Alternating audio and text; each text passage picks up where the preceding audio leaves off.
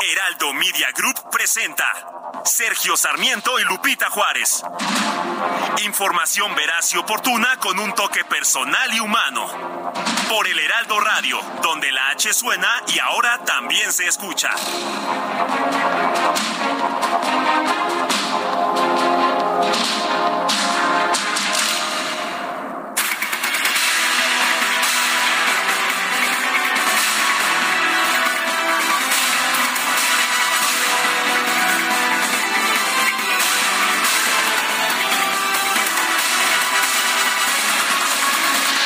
Son las 7 de la mañana en puntísimo y quiero darle a usted la más cordial bienvenida a El Heraldo Radio. Hoy es lunes 23 de enero de 2023 y bueno, pues recién desempacado de un accidentado viaje.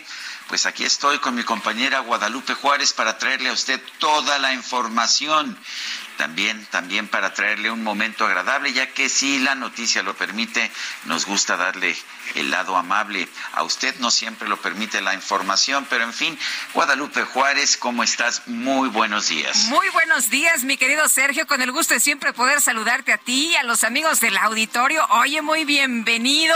¿Y qué tal? ¿Desconchavadito todavía? Eh, bastante, pero hoy me veo un mi, ortopedista a ver qué tan desconchavado estoy, pero cada vez me recupero más. Seguramente estaré mañana ya en cabina me o pasado mañana más tardar. Me parece muy bien, qué bueno que ahí va la, la recuperación y te doy la, la bienvenida. ¿Y qué crees, mi querido Sergio? A ver, cuéntame. Te cuento que también ya está con nosotros aquí el DJ Kike. Ah, ese DJ Kike. Oye, ¿se tomó como dos años de vacaciones o qué? No, hombre, no, hombre, se las merecía, ¿eh? Se las merecía, no había tenido vacaciones en todo el año, así que ya recargó pila y viene muy contento, muy emocionado de saludarnos. Como siempre, dice que está muy feliz de estar de regreso aquí en esta cabina. Pero si él no dice que ya hay que ponernos a trabajar, lo tendré que decir yo, alguien lo tiene que decir. Hombre, pero si es lunes, vamos empezando tranquilos, tranqui, tranqui. hay muchísima información, eso Guadalupe. Sí, eso sí. Pues vamos de una vez con la información más importante de este lunes 23 de enero del 2023. El consejero presidente del Instituto Nacional Electoral, el INE, Lorenzo Córdoba, anunció que el organismo va a presentar un informe detallado sobre el impacto de las reformas que conforman el llamado Plan B del presidente López Obrador en materia electoral. Las consejeras y consejeros del INE hemos iniciado una serie de reuniones regionales con la estructura del Instituto Nacional Electoral con el fin de intercambiar ideas e información sobre los probables impactos que tendrán en la organización de las elecciones y en el funcionamiento del INE los cambios propuestos en las reformas legislativas recientemente aprobadas por el Congreso de la Unión. Y la dirigencia nacional del PAN confirmó que esta tarde va a presentar una acción de inconstitucionalidad ante la Suprema Corte de Justicia para frenar el llamado Plan B del presidente López Obrador. Cecilia Patrón, secretaria general del PAN, aseguró que el acuerdo de la alianza va por México para elegir a los candidatos a la presidencia de la República y el gobierno de la Ciudad de México establece que se impulse a los mejores perfiles que los ciudadanos quieran. Bueno, por cierto, esta mañana estaremos platicando con eh, Ciro Murayama y con Lorenzo Córdoba, presidente del INE y consejero del INE, quienes están presentando un libro que se llama La democracia no se toca. Bueno, y el diputado de Morena, Alejandro Robles Gómez, presentó una reforma a la ley reglamentaria del artículo 5 de la Constitución relativo al ejercicio de profesiones a fin de establecer mecanismos para retirar el título universitario y la cédula profesional de quienes lo obtengan mediante un plagio. Sin embargo, plantea que estas faltas, escuche usted porque aquí el diablo está en los detalles, plantea que estas faltas prescriban en un periodo de cinco añitos. Ah, no sé por qué parece que está hecha como una ley a modo para alguien, ¿verdad? ¿Con dedicatoria, crees tú? Pues parece que sí. Bueno, no sé, a lo mejor me equivoco. También estaremos hablando del asunto un poquito más adelante. El rector de la Universidad Nacional Autónoma de México, la UNAM, Enrique Graue, anunció que va a convocar la Comisión Universitaria de Títulos para analizar el caso del plagio en la tesis de licenciatura de la ministra de la Suprema Corte de Justicia, Yasmín Esquivel. Sé muy bien que el prestigio de esta administración y el de nuestra casa de estudios están en entredicho pero no por eso actuaremos en forma apresurada o irresponsable en respuesta a presiones externas para hacer juicios sumarios. Pronto, en breve, estaré convocando al Comité Universitario de Ética, que deriva, como saben, de la Comisión de Honor del Consejo Universitario para que revise los dictámenes y la documentación el, el Comité de Integridad Académica de la FES Aragón y las evidencias que continúan surgiendo para su análisis y así dar cabida al debido proceso a que toda persona tiene derecho. Y un grupo de diputados de Morena presentó un recurso ante la Fiscalía General de la Ciudad de México para que se agoten todas las líneas de investigación relacionadas con los accidentes del metro.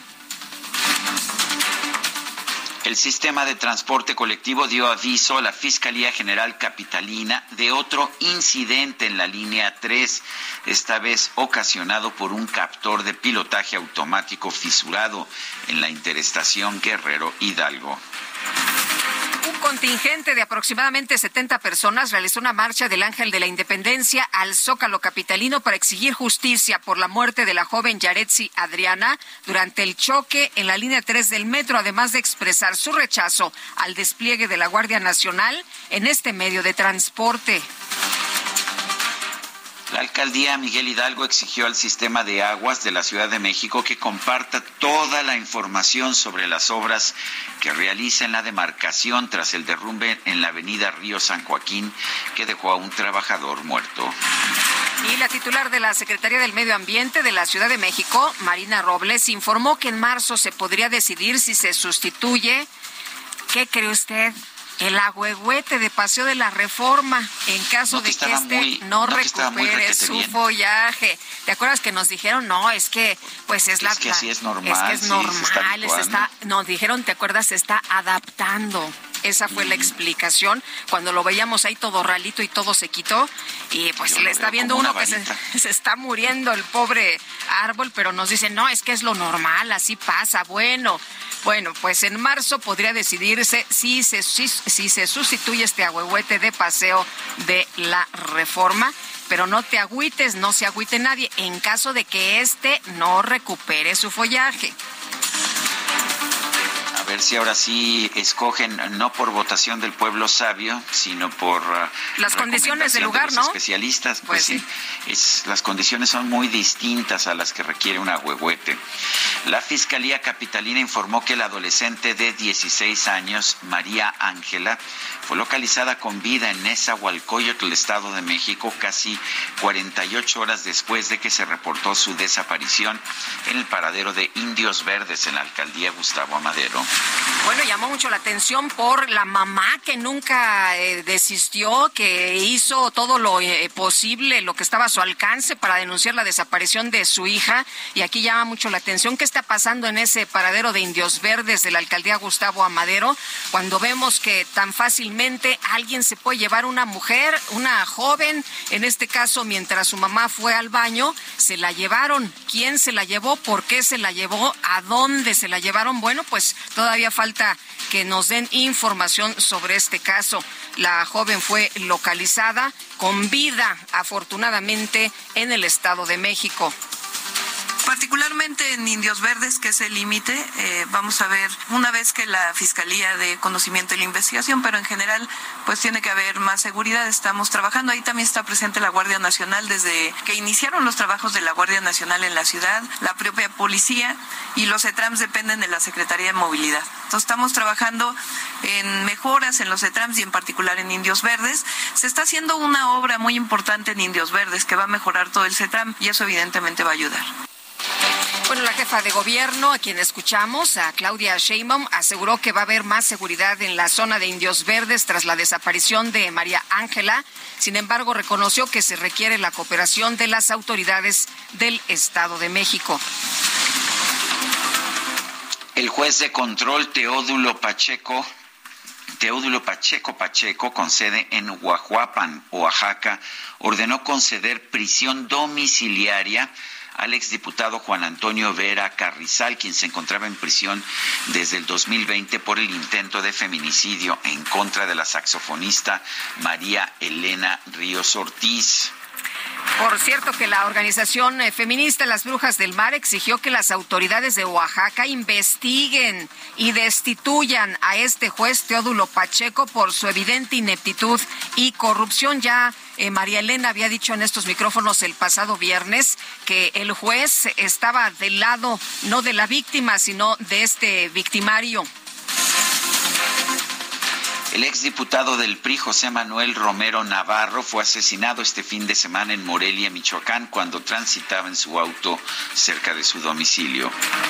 Bueno, y terrible lo que pasó. No sé si ustedes pudieron ver el, el video este que se subió a redes sociales. Este domingo se registró una balacera sobre la vía federal libre Veracruz-Jalapa, a la altura de la zona aeronaval de la Secretaría de Marina. Se reportó un saldo de seis personas muertas incluyendo dos menores de edad. No les importó que viajaran en esta camioneta y en un taxi, dos eh, menores de edad pues lo eh, de todas maneras les quitaron la vida terrible terrible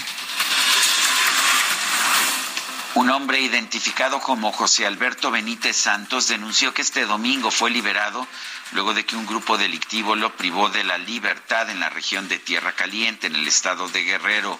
Aseguró que sus captores lo acusaron de ser el administrador de la página de noticias Escenario Calentano. ¿Qué tal? Buenas noches. Mi nombre es José Alberto Benítez Santos, soy de la ciudad de Arcelia. El motivo por el que estoy aquí es de que el 25 de diciembre este, yo salí a comprar, personas desconocidas me agarraron, me vendaron los ojos, me subieron a una camioneta, me llevaron, no sé dónde, qué lugar. Este, el motivo por el que me llevaron fue porque me señalaron que yo era integrante de una página, la página Escenario Calentano, el cual hicieron las investigaciones y resultó que no, que yo no tenía nada que ver entre esa página. Bueno, pues así, así el país. Y en Cancún, Quintana Roo, cuatro taxistas fueron detenidos por agredir a un conductor de la plataforma Uber, Jorge Aguilar Osorio, secretario del Ayuntamiento de Benito Juárez. Aseguró que también se le va a pedir al Instituto de Movilidad que les retire las concesiones. Qué barbaridad. Todo el fin de semana estuvieron bajando turistas, golpeando turistas, amedrentándolos los taxistas porque, bueno, pues no quieren, no quieren la presencia de los conductores de Uber. No quieren competencia. El gobierno federal confirmó la desaparición de la Coordinación de Memoria Histórica y Cultural de México para que sus tareas sean asumidas por el Archivo General de la Nación. Y Beatriz Gutiérrez Müller, esposa del presidente López Obrador, explicó que desde abril del 2022 dejó de ser presidenta honoraria de la Coordinación de Memoria Histórica y Cultural de México. Destacó que su trabajo siempre fue voluntario. En Estados Unidos, un sujeto armado realizó un tiroteo en un club de baile en, la, en el área de la ciudad de Los Ángeles. Las autoridades confirmaron que el ataque dejó a 10 personas muertas y 10 heridos. Y la Policía Federal de Brasil llevó a cabo distintas redadas contra personas presuntamente implicadas en los ataques del pasado 8 de enero en las sedes de los tres poderes de ese país. Este sábado la policía de Perú ingresó a la Universidad Nacional Mayor de San Marcos en la ciudad de Lima y detuvo a más de 200 manifestantes que exigían la renuncia de la presidenta Dina Boluarte. Y las autoridades peruanas también anunciaron el cierre indefinido de la ciudadela Inca de Machu Picchu ante las protestas que se registran en distintas partes del país. En la información deportiva, los bengalíes de Cincinnati derrotaron a los Bills de Buffalo por marcador de 27 a 10, con lo que consiguieron su pase a la final de la conferencia americana de la NFL. Y por otra parte, los 49 de San Francisco avanzaron al juego de campeonato de la conferencia nacional tras imponerse 19-12 sobre los vaqueros de Dallas.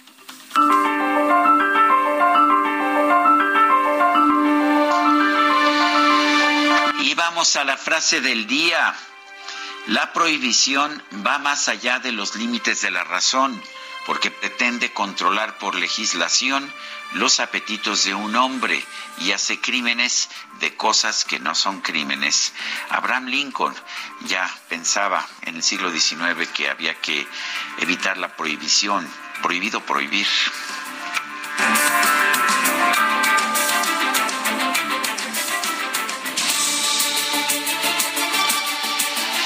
Y las preguntas esta mañana ya coloqué en mi cuenta personal de Twitter, arroba Sergio Sarmiento, la siguiente pregunta.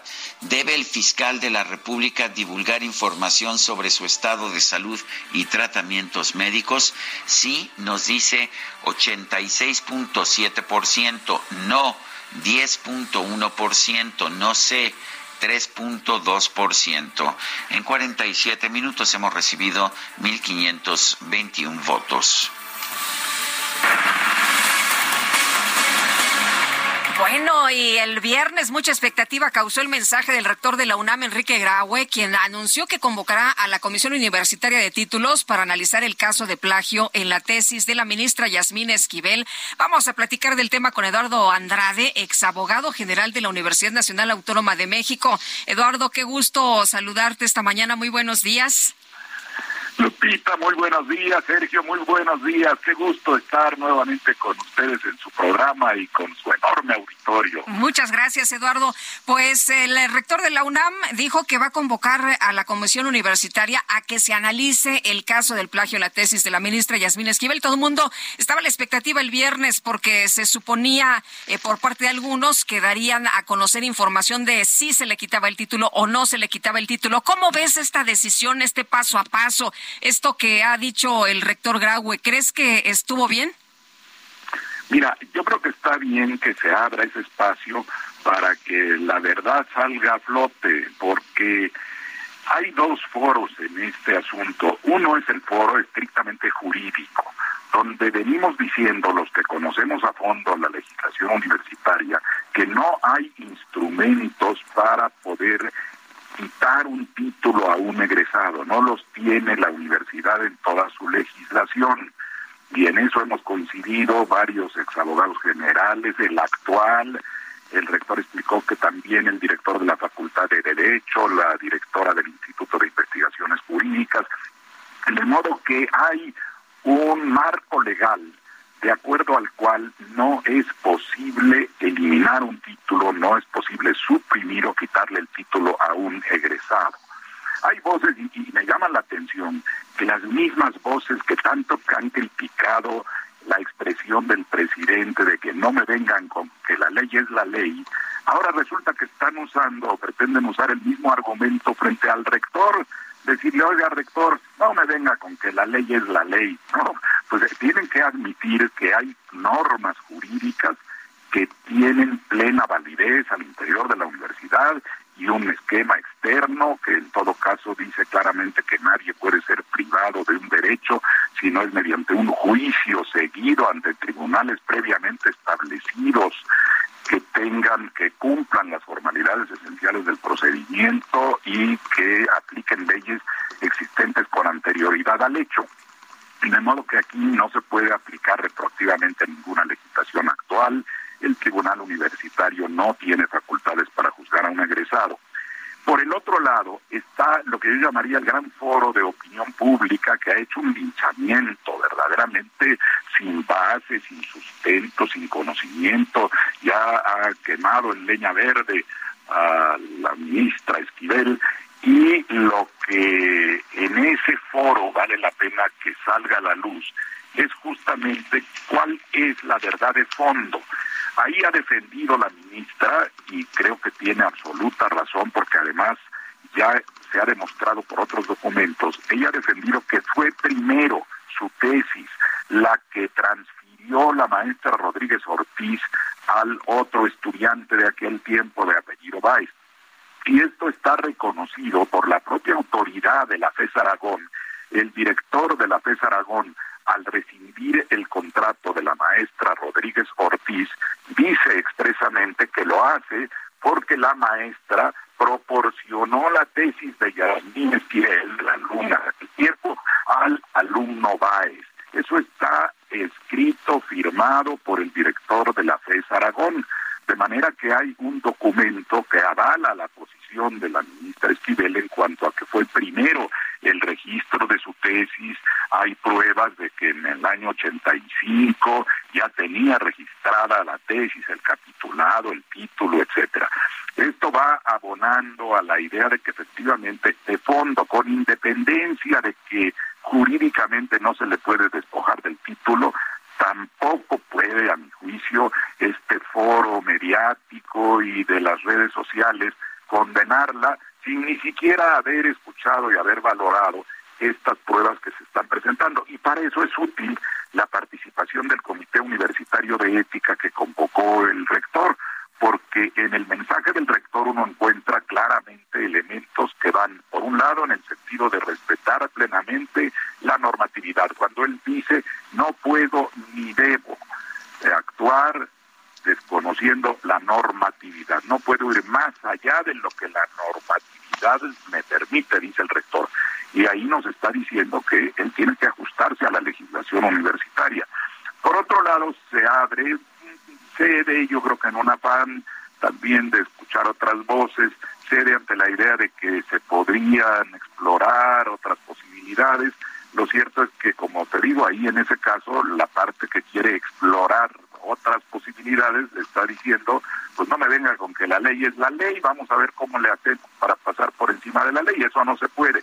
Pero el rector creo que hace bien al convocar este comité universitario de ética, que no tiene facultades sancionadoras, pero puede revisar, como dijo el rector, revisar lo que dijo el Comité de Ética de la FES Aragón, que nunca dijo que haya un plagio atribuido a la actual ministra. Dice que la, hay copia de los textos, eso ya se sabía, los textos son iguales, lo que hay que demostrar es cuál fue primero. Y para eso sí puede ser útil ese comité universitario de Eduardo, que no tenga Eduardo, tú has sido maestro universitario. Sí, Sergio, adelante, adelante. Sí, Eduardo, tú has sido maestro universitario. ¿Recuerdas algún caso en que un alumno empezó su tesis en el tercer año?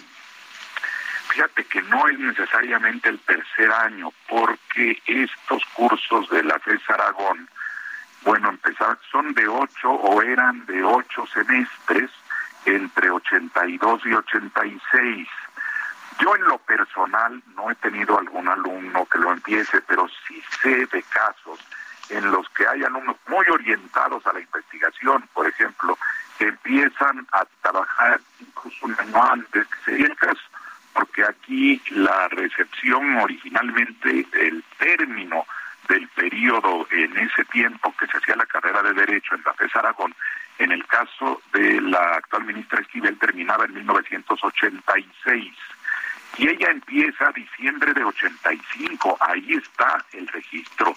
Entonces no me parece descabellado, más eh, mira, yo conociendo, y ahí lo confieso, tengo un conocimiento de la actual ministra desde hace más de 30 años, la vi cuando empezó a trabajar en la Procuraduría del entonces Distrito Federal, yo era su procurador, ella trabajaba en otra subprocuraduría donde semanalmente teníamos reuniones para revisar la incidencia delictiva y ella presentaba informes, me consta, lo, lo recuerdo porque era de llamar la atención con gran meticulosidad, muy responsable, con conocimiento del derecho, ya lo mostraba desde entonces, por eso llegó hasta donde llegó. Entonces no es eh, descabellado pensar que un estudiante que tenía ese cuidado ya demostrado cuando estaba ejerciendo su profesión para llevar las cosas con un gran orden, presentarlas correctamente, etcétera, haya empezado en diciembre de 85 para pensar en recibirse en 1986, que era cuando le tocaba.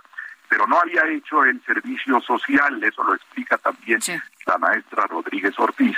Y el hecho de que no tuviera todavía acreditado el servicio social la obligó a posponer la fecha de recepción. Pues con eso nos quedamos, mi querido Eduardo, y tenemos que hacer una pausa, pero te agradecemos como siempre que nos hayas eh, explicado de qué se trata y tus opiniones de la declaración del, eh, del rector Graue. Son las 7 de la mañana con 24 minutos. Nuestro número para que nos mande mensajes 55 2010 96 47. Vamos a una pausa y regresamos.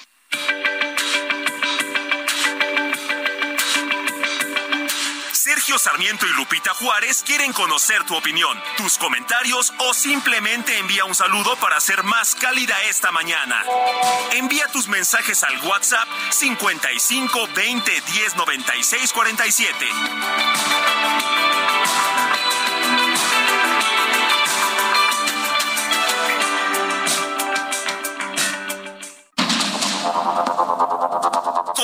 Con Sergio Sarmiento y Lupita Juárez por el Heraldo Radio.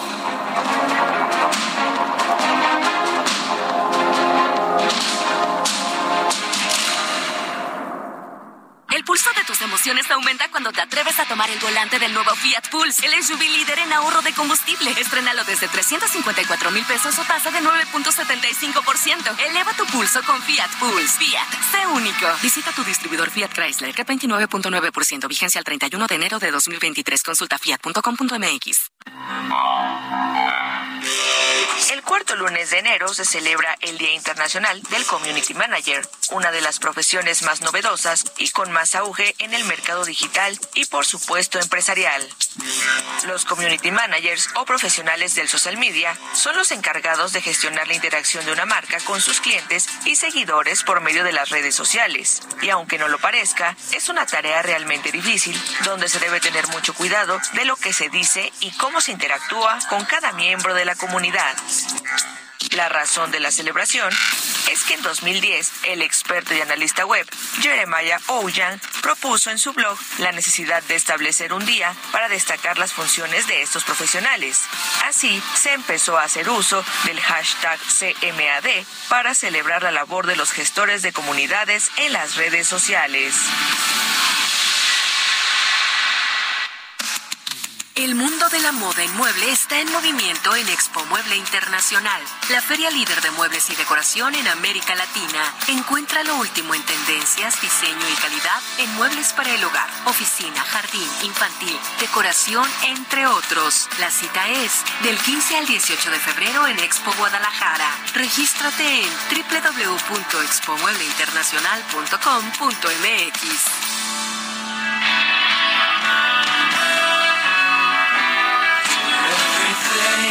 turn,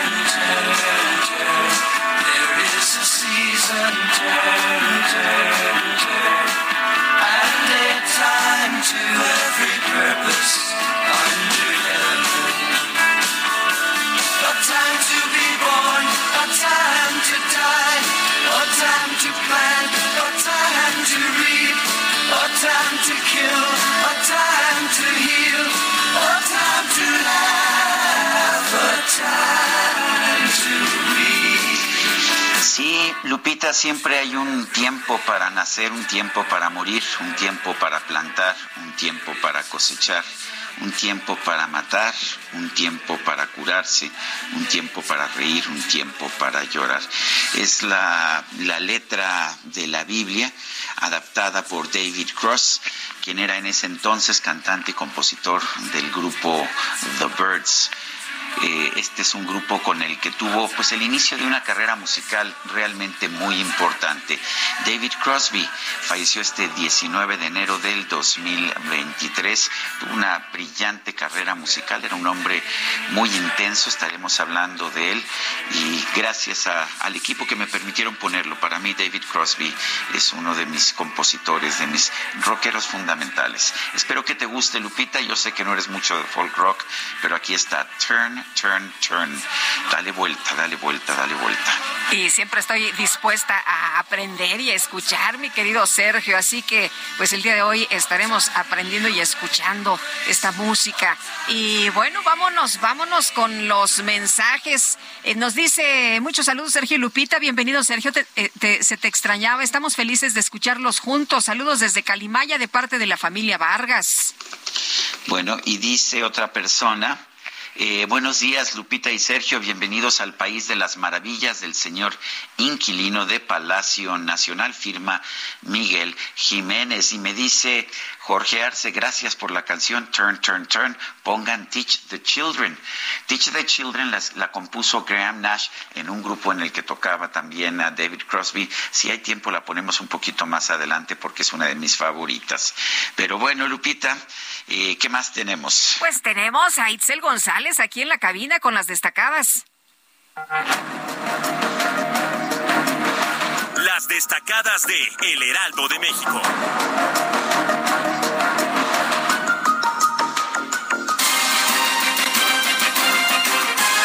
Itzel, ¿cómo te va? Buenos días. ¡Buenas, buenas! Lupita, Sergio, queridos destacalovers, tarde pero sin sueño, tarde pero seguro. Mucha información para este lunes 23 de enero del 2023. Se nota que está Kike aquí, ¿verdad? Se, se nota que Sí. ya llegó. A ver, otra vez, ¿cómo? ¿Cómo era Kike? Híjole. ¿Qué pasó? ¡Buenas, buenas! Un poquito No, oxidado nuestro DJ bueno. Quique, pero obviamente con la práctica ya va a volver a ser las manos más rápidas Falso. de esta cabina del Heraldo de México. Mucha información, venimos cargados del fin de semana, así que comenzamos con las destacadas. En primera plana, de todos los partidos presidenciables registran su nombre para 2024. Al menos 10 aspirantes acudieron al INPI para poder hacer publicidad, campañas, realizar exposiciones, foros, talleres y otros rubros de cara a las elecciones del próximo año. País, Mario Delgado da visto bueno a la pasarela. Tener a las corcholatas en plenaria de Morena es un símbolo de unidad, dice. Ciudad de México, Central de Abasto, listos paneles solares. Termina primera etapa de, planta fotovoltaica. Iniciará operaciones en febrero de acuerdo a Claudia Sheinbaum. Estados exige justicia. Elena Ríos impugna el fallo del juez. Saxofonista ve mensaje de impunidad al permitir arraigo a su agresor. Orbe, Los Ángeles, conmoción, ataque masivo. Al menos 10 personas murieron en una discoteca.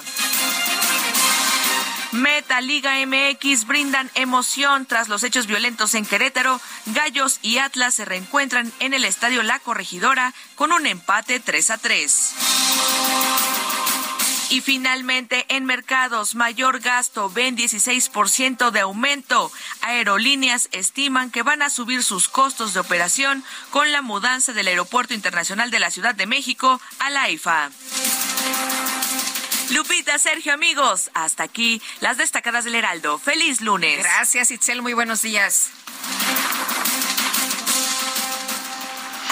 Son las 7 de la mañana con 38 minutos después de que se dio a conocer el plagio de la tesis de licenciatura de la ministra de la Suprema Corte de Justicia, Yasmín Esquivel.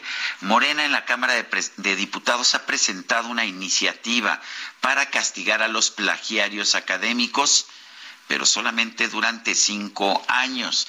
Hay quien dice que es una, pues que es una iniciativa hecha pues para favorecer a Yasmín Esquivel. Vamos a preguntarle a Alejandro Robles, diputado federal por Morena. Eh, don Alejandro, señor diputado, gracias por tomar la llamada. Eh, parece que está muy hecho eso como para castigar a quien pueda surgir pero que no se le pueda tocar ah, ni con el pétalo de una rosa a la ministra Yasmín Esquivel. ¿Qué opina usted?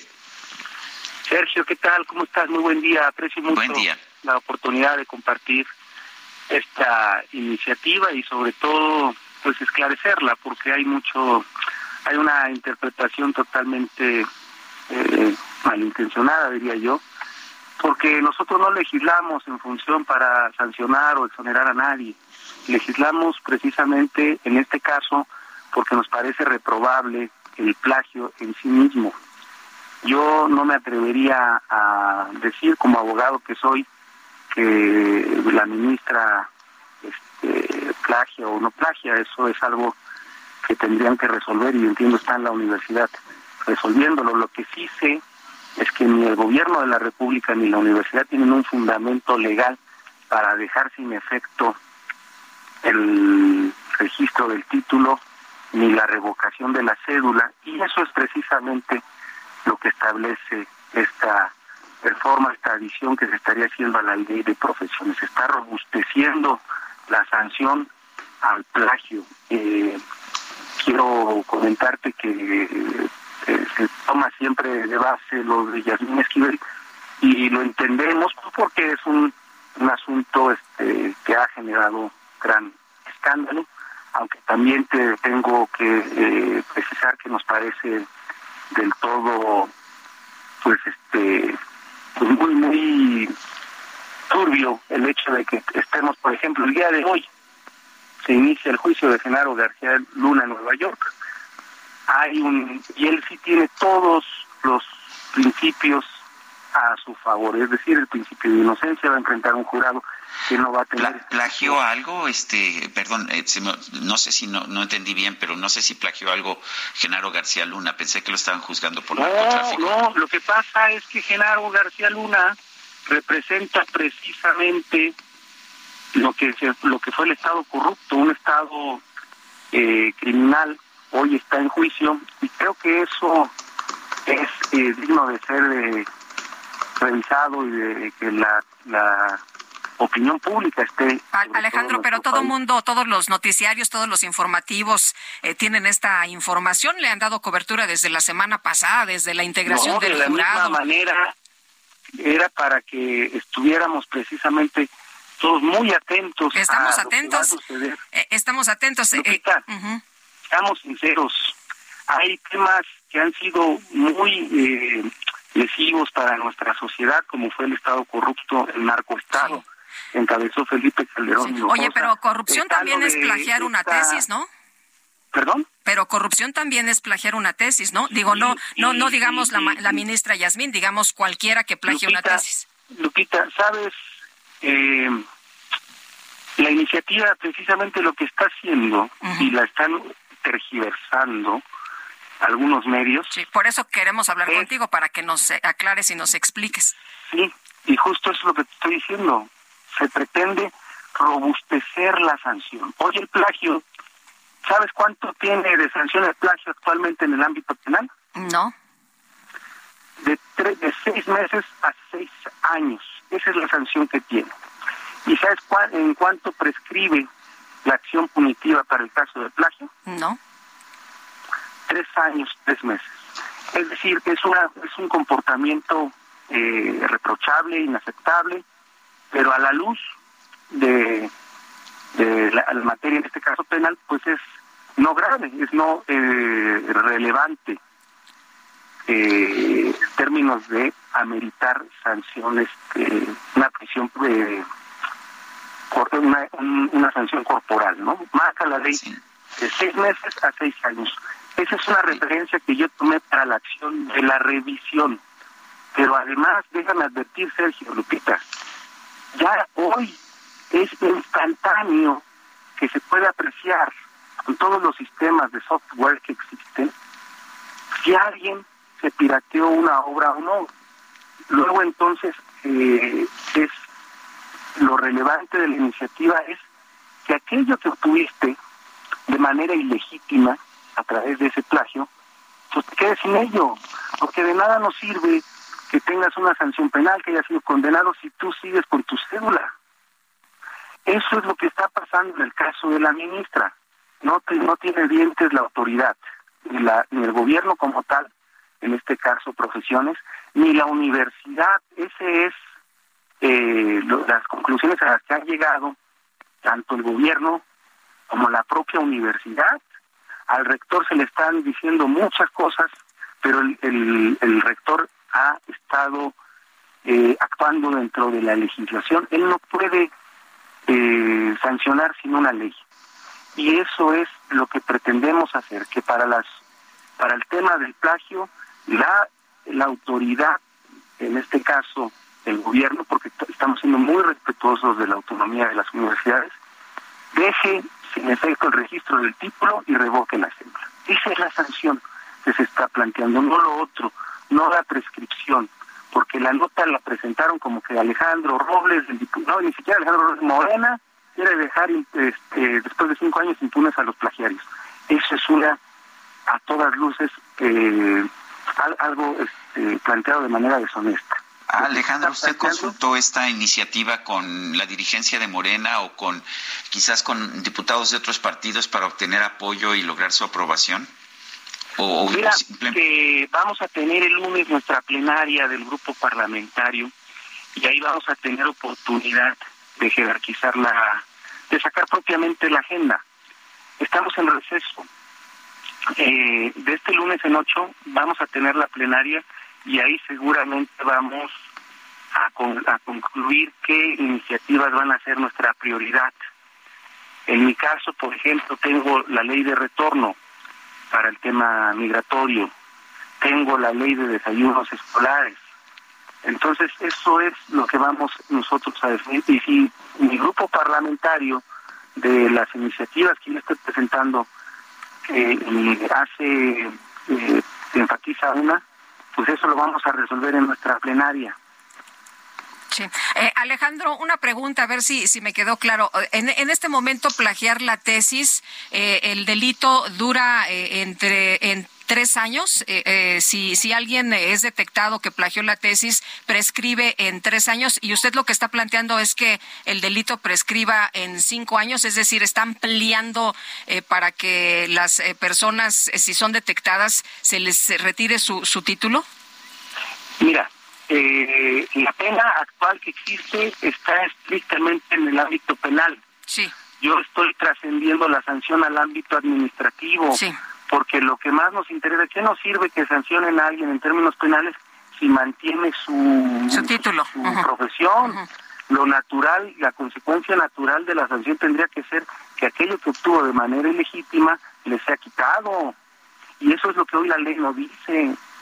Hoy la ley prevé nada más el plagio en el estricto ámbito penal.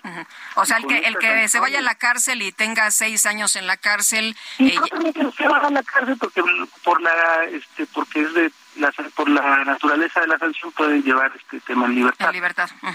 Exactamente. Entonces te- termina siendo una sanción, por ejemplo, si por primera vez plagió, el juez puede ser benevolente y darle tres, este, seis meses Sí.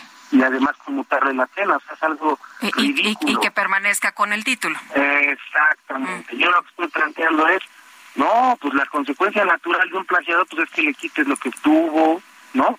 En este caso su cédula, el registro del título. Y está seguro que si la universidad dejara sin efecto el título de la ministra, pues va a estar actuando al margen de la ley porque no está fundamento legal.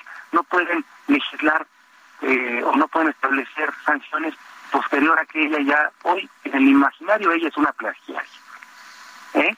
Y eso es algo eh, que yo creo que también plantea esta iniciativa, que es eh, establecer que las universidades ocupan tener procedimientos donde respeten la, el principio de inocencia y el derecho de audiencia. Garantías indispensables, garantías non. Por ejemplo, en el caso de la ministra, estábamos en fin de año, estaba cerrada la universidad y ya habían concluido que la señora había plagiado.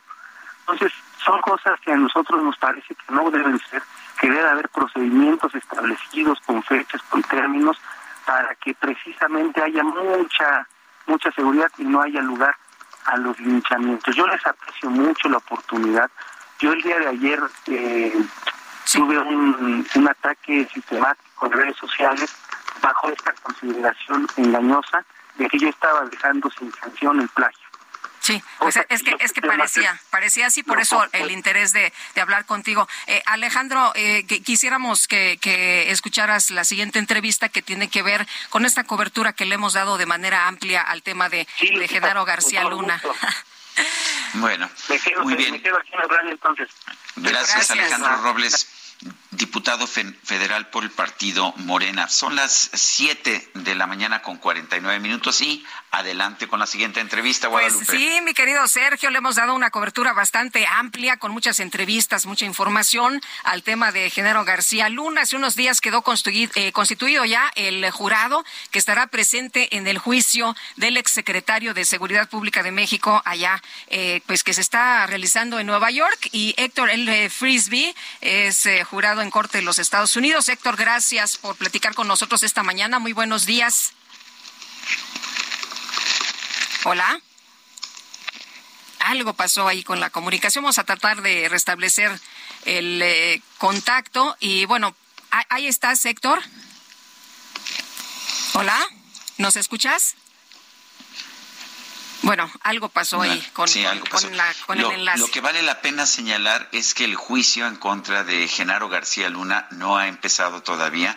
Hemos visto el proceso para elegir un jurado. Este es un juicio que se va a llevar a cabo en el sistema estadounidense con jurados y tienen que ser elegidos. Eh, me parece que son 12 jurados. Son 12 eh, jurados, sí. Son 12 jurados. Y bueno, pues, pero vamos, ya, ya tenemos en la línea telefónica Héctor. Héctor, ¿cómo estás? Buenos días. Buenos días, ¿cómo les va? Un saludo a todos. Bien, eh, afortunadamente, pues atentos, atentos a, este eh, proceso en el que se va a llevar a cabo el juicio de Genaro García Luna, ex, secretario de Seguridad Pública de México en Nueva York. ¿Cómo has visto la integración del jurado? ¿Cómo has visto, pues, este proceso que eh, se había mencionado, pues, generaría muchísima expectativa, sobre todo por el nivel de, pues, de la persona que se estará juzgando juzgando después de un personaje tan importante como el Chapo Guzmán, pues los reflectores ahora en Genaro García Luna.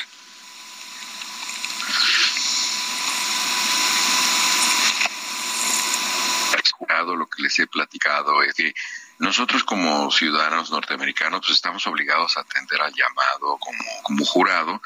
Habitualmente se llama tres veces más de lo que va a ser parte del jurado. En este caso son 12 miembros, se llama 36 personas para que para que puedan ser elegidas y los abogados, tanto la fiscalía como los, los abogados que defienden, tienen equipos de abogados preparados específicamente para selección de jurado. Esta es una parte muy importante para ellos porque finalmente el jurado es quien decide si la persona es culpable o no es culpable. Entonces es muy importante que ellos estén preparados y van discriminando, descartando personas dependiendo de su perfil social, de su perfil académico, de su etnicidad. Dependiendo de eso se va seleccionando. Y este que es un caso de alto perfil es un proceso que seguramente se ha llevado aproximadamente meses, tres meses por lo menos, porque son entrevistas individuales, porque nadie sabe la identidad de los jurados.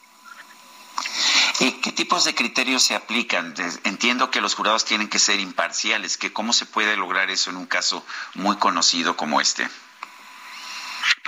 Cuando somos jurados tratamos de ser imparciales, pero pues es que es imposible. Lo que se hace es que los abogados tienen una estructura de selección en la cual si hay alguna persona que tenga familiares que hayan tenido problemas de adicciones, seguramente la defensa los descarta. Si hay personas que tengan antecedentes de ser migrantes durante cierto rango de años, por ejemplo, en mi caso yo tuve que emigrar en el 2008 con un problema de violencia, pues a mí me descartarían porque yo fui afectado por el proceso de violencia en México. Entonces, esos son los criterios que utilizan y los fiscales lo que hacen es que sacan a personas que puedan tener algún tipo de beneficio relacionado con ese tipo de negocios que se, presume esta persona tuvo, ¿no? Entonces, esos son los criterios que van haciendo. Ellos se preparan, tienen una lista y tienen un límite de personas que pueden discriminar, porque si no, sería un truco, por ejemplo, de la defensa descartar a todos para que se volviera a convocar a más personas, pero ellos tienen un límite, ellos no pueden descartar más de 10 personas.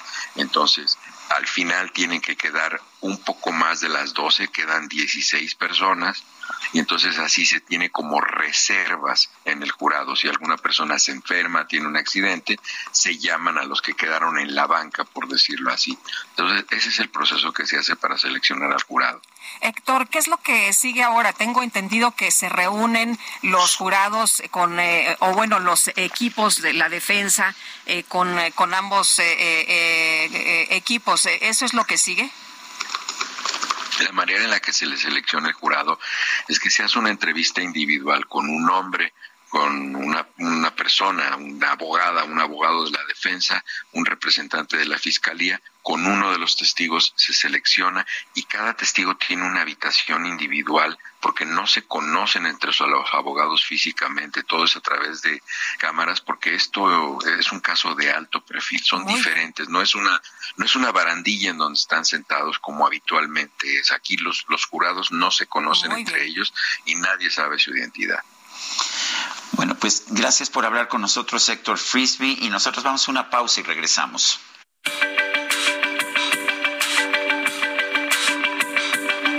Sergio Sarmiento y Lupita Juárez quieren conocer tu opinión, tus comentarios o simplemente envía un saludo para ser más cálida esta mañana.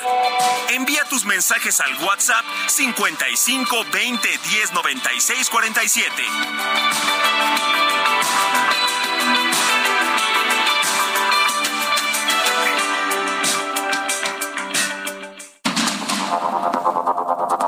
Continuamos con Sergio Sarmiento y Lupita Juárez por el Heraldo Radio.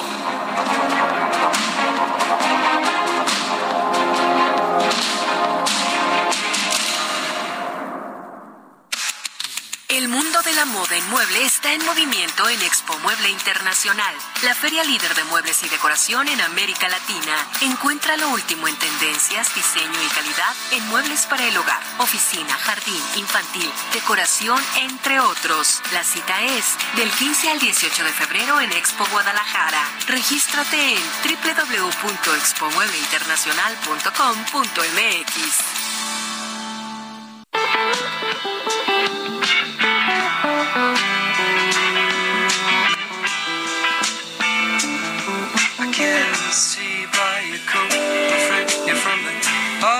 side. Just one thing I got to know. Can you tell me, please? One.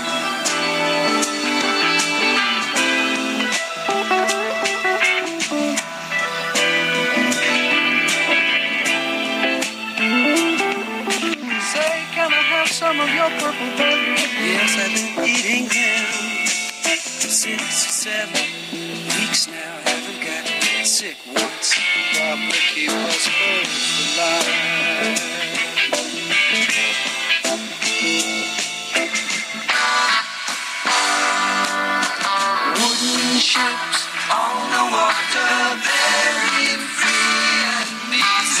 Sí, estamos escuchando al grupo Crosby, Stills and Nash. Esta canción es Wooden Ships, la escribió David Crosby, quien falleció este pasado 19 de enero. Uno de los grandes músicos de los años 60 y 70. Y vámonos a los mensajes. Buen inicio de semana, Lupita, Sergio y todo su excelente equipo. Qué gusto que estés de regreso, Sergio. Que te recuperes pronto de tu mal paso. Bueno. Saludos desde Aguascalientes, Edna Lorena Pacheco. Dice otra persona, el agüehuete no sirvió al igual que la cuarta transformación. Saludos desde San Pedro, Tlaquepaque, Rebeca. Son las 8 de la mañana con dos minutos. Hoy el PAN va a presentar ante la Suprema Corte de Justicia de la Nación una acción de inconstitucionalidad contra las reformas electorales del Plan B ya aprobadas e impulsadas por el gobierno federal. Marco Cortés, presidente nacional del PAN, gracias por tomar nuestra llamada. Eh, exactamente qué, cuál va a ser el argumento que van a presentar ustedes ante, eh, ante la Suprema Corte. Bueno, primero, Sergio, igual, una pronta recuperación. Lupita, qué gusto. Hola, saludarte. buenos Muy días. buenos días a, a todos. A ver, primero hay que recordar que esta, este plan B del presidente está repartido en dos momentos. Uno que ya se aprobó en ambas cámaras, diputados, senadores, que es el que vamos a impugnar. Este se trata concretamente de las leyes generales de comunicación social y de responsabilidad administrativa. En el Senado de la República tienen ya una minuta todavía más peligrosa que incluye la Ley General de Instituciones y Procedimientos Electorales, la Ley General de Sistemas de Medios de Impugnación, la Ley General de Partidos Políticos y la Ley Orgánica del Poder Judicial. Pero lo que haremos el día de hoy es presentar la primera acción de inconstitucionalidad en la primera parte del denominado Plan B de la reforma electoral, porque está atenta claramente contra la equidad y la imparcialidad de los procesos electorales.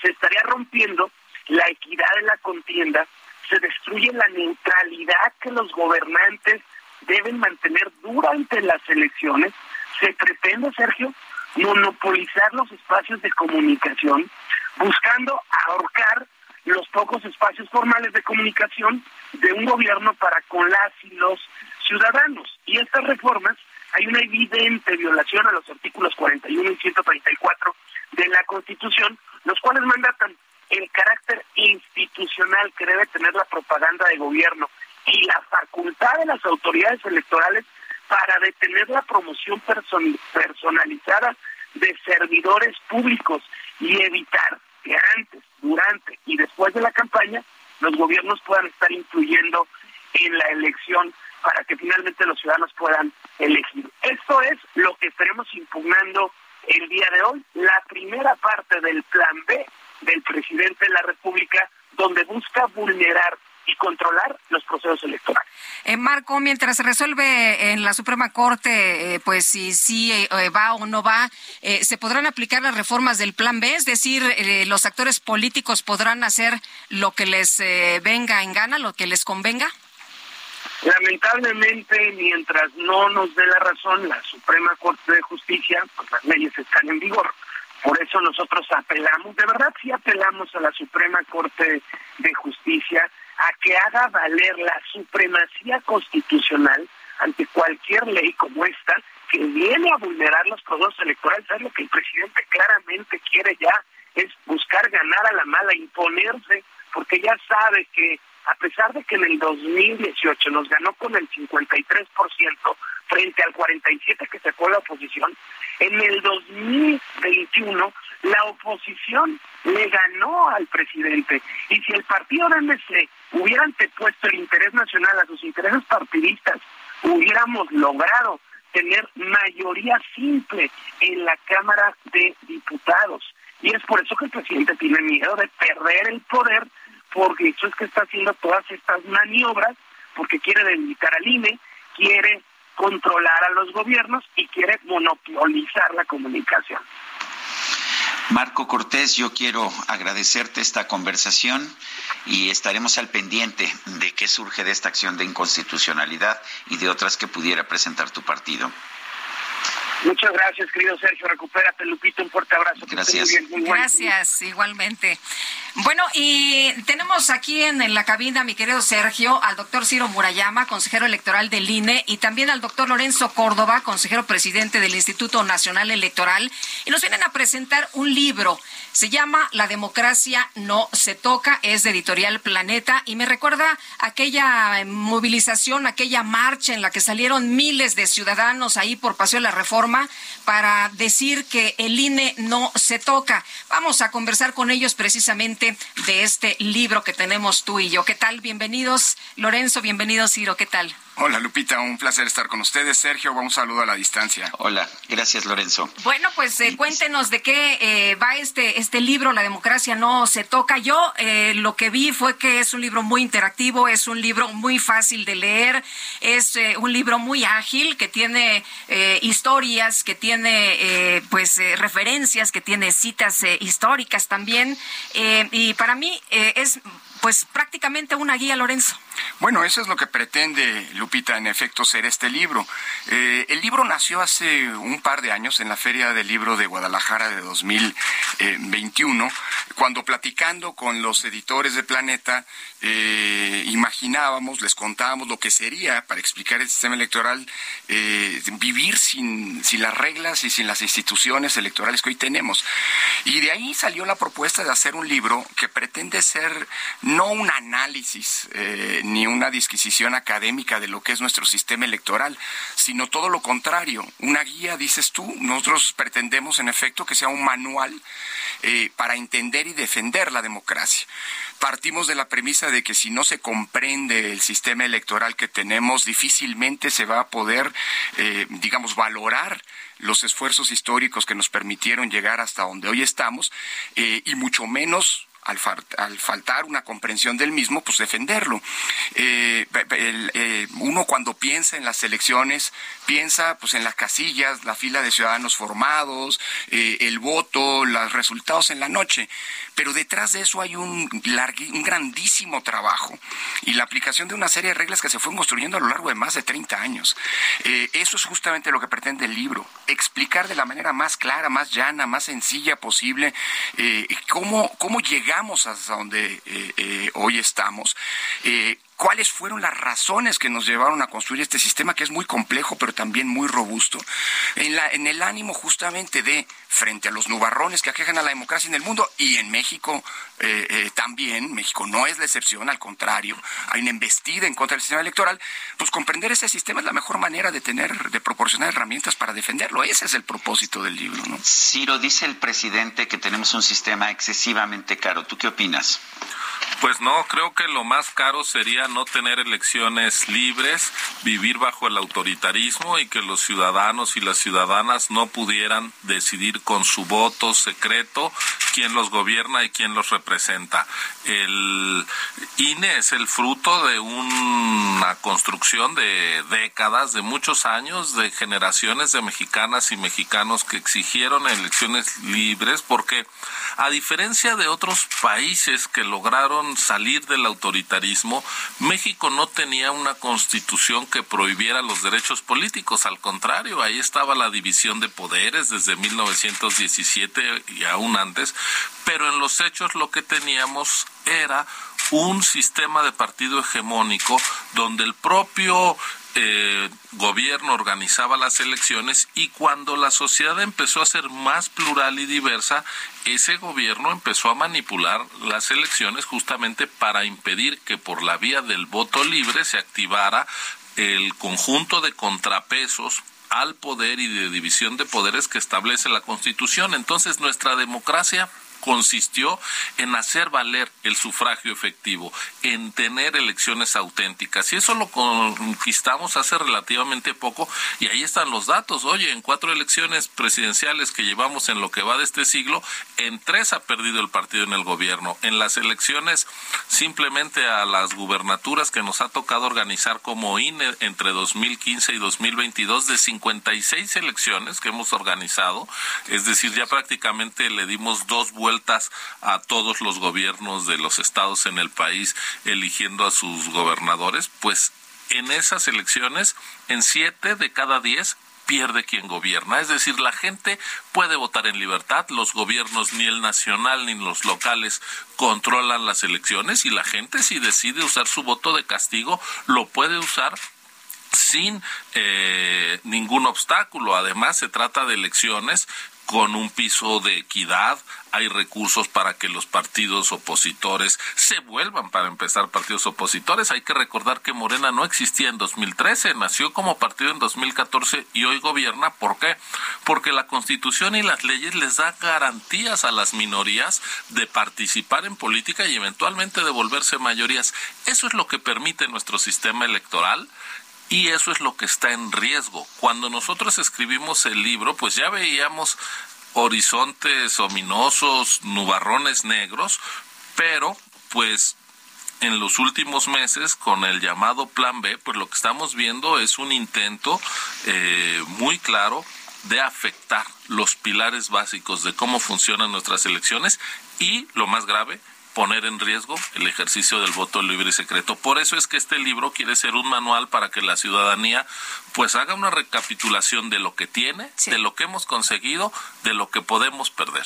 Y, de lo que de lo que había eh, hay una historia que ustedes cuentan cuando llega José Waldenberg para darnos una idea de cómo funcionaban las cosas. Había un teléfono rojo, sí, claro. ¿no? Eh, para que pues ahí recibieran órdenes y José Waldenberg, que es el, el primer presidente del Instituto Federal Electoral en aquel entonces entonces dice, claro que no, yo no quiero este teléfono.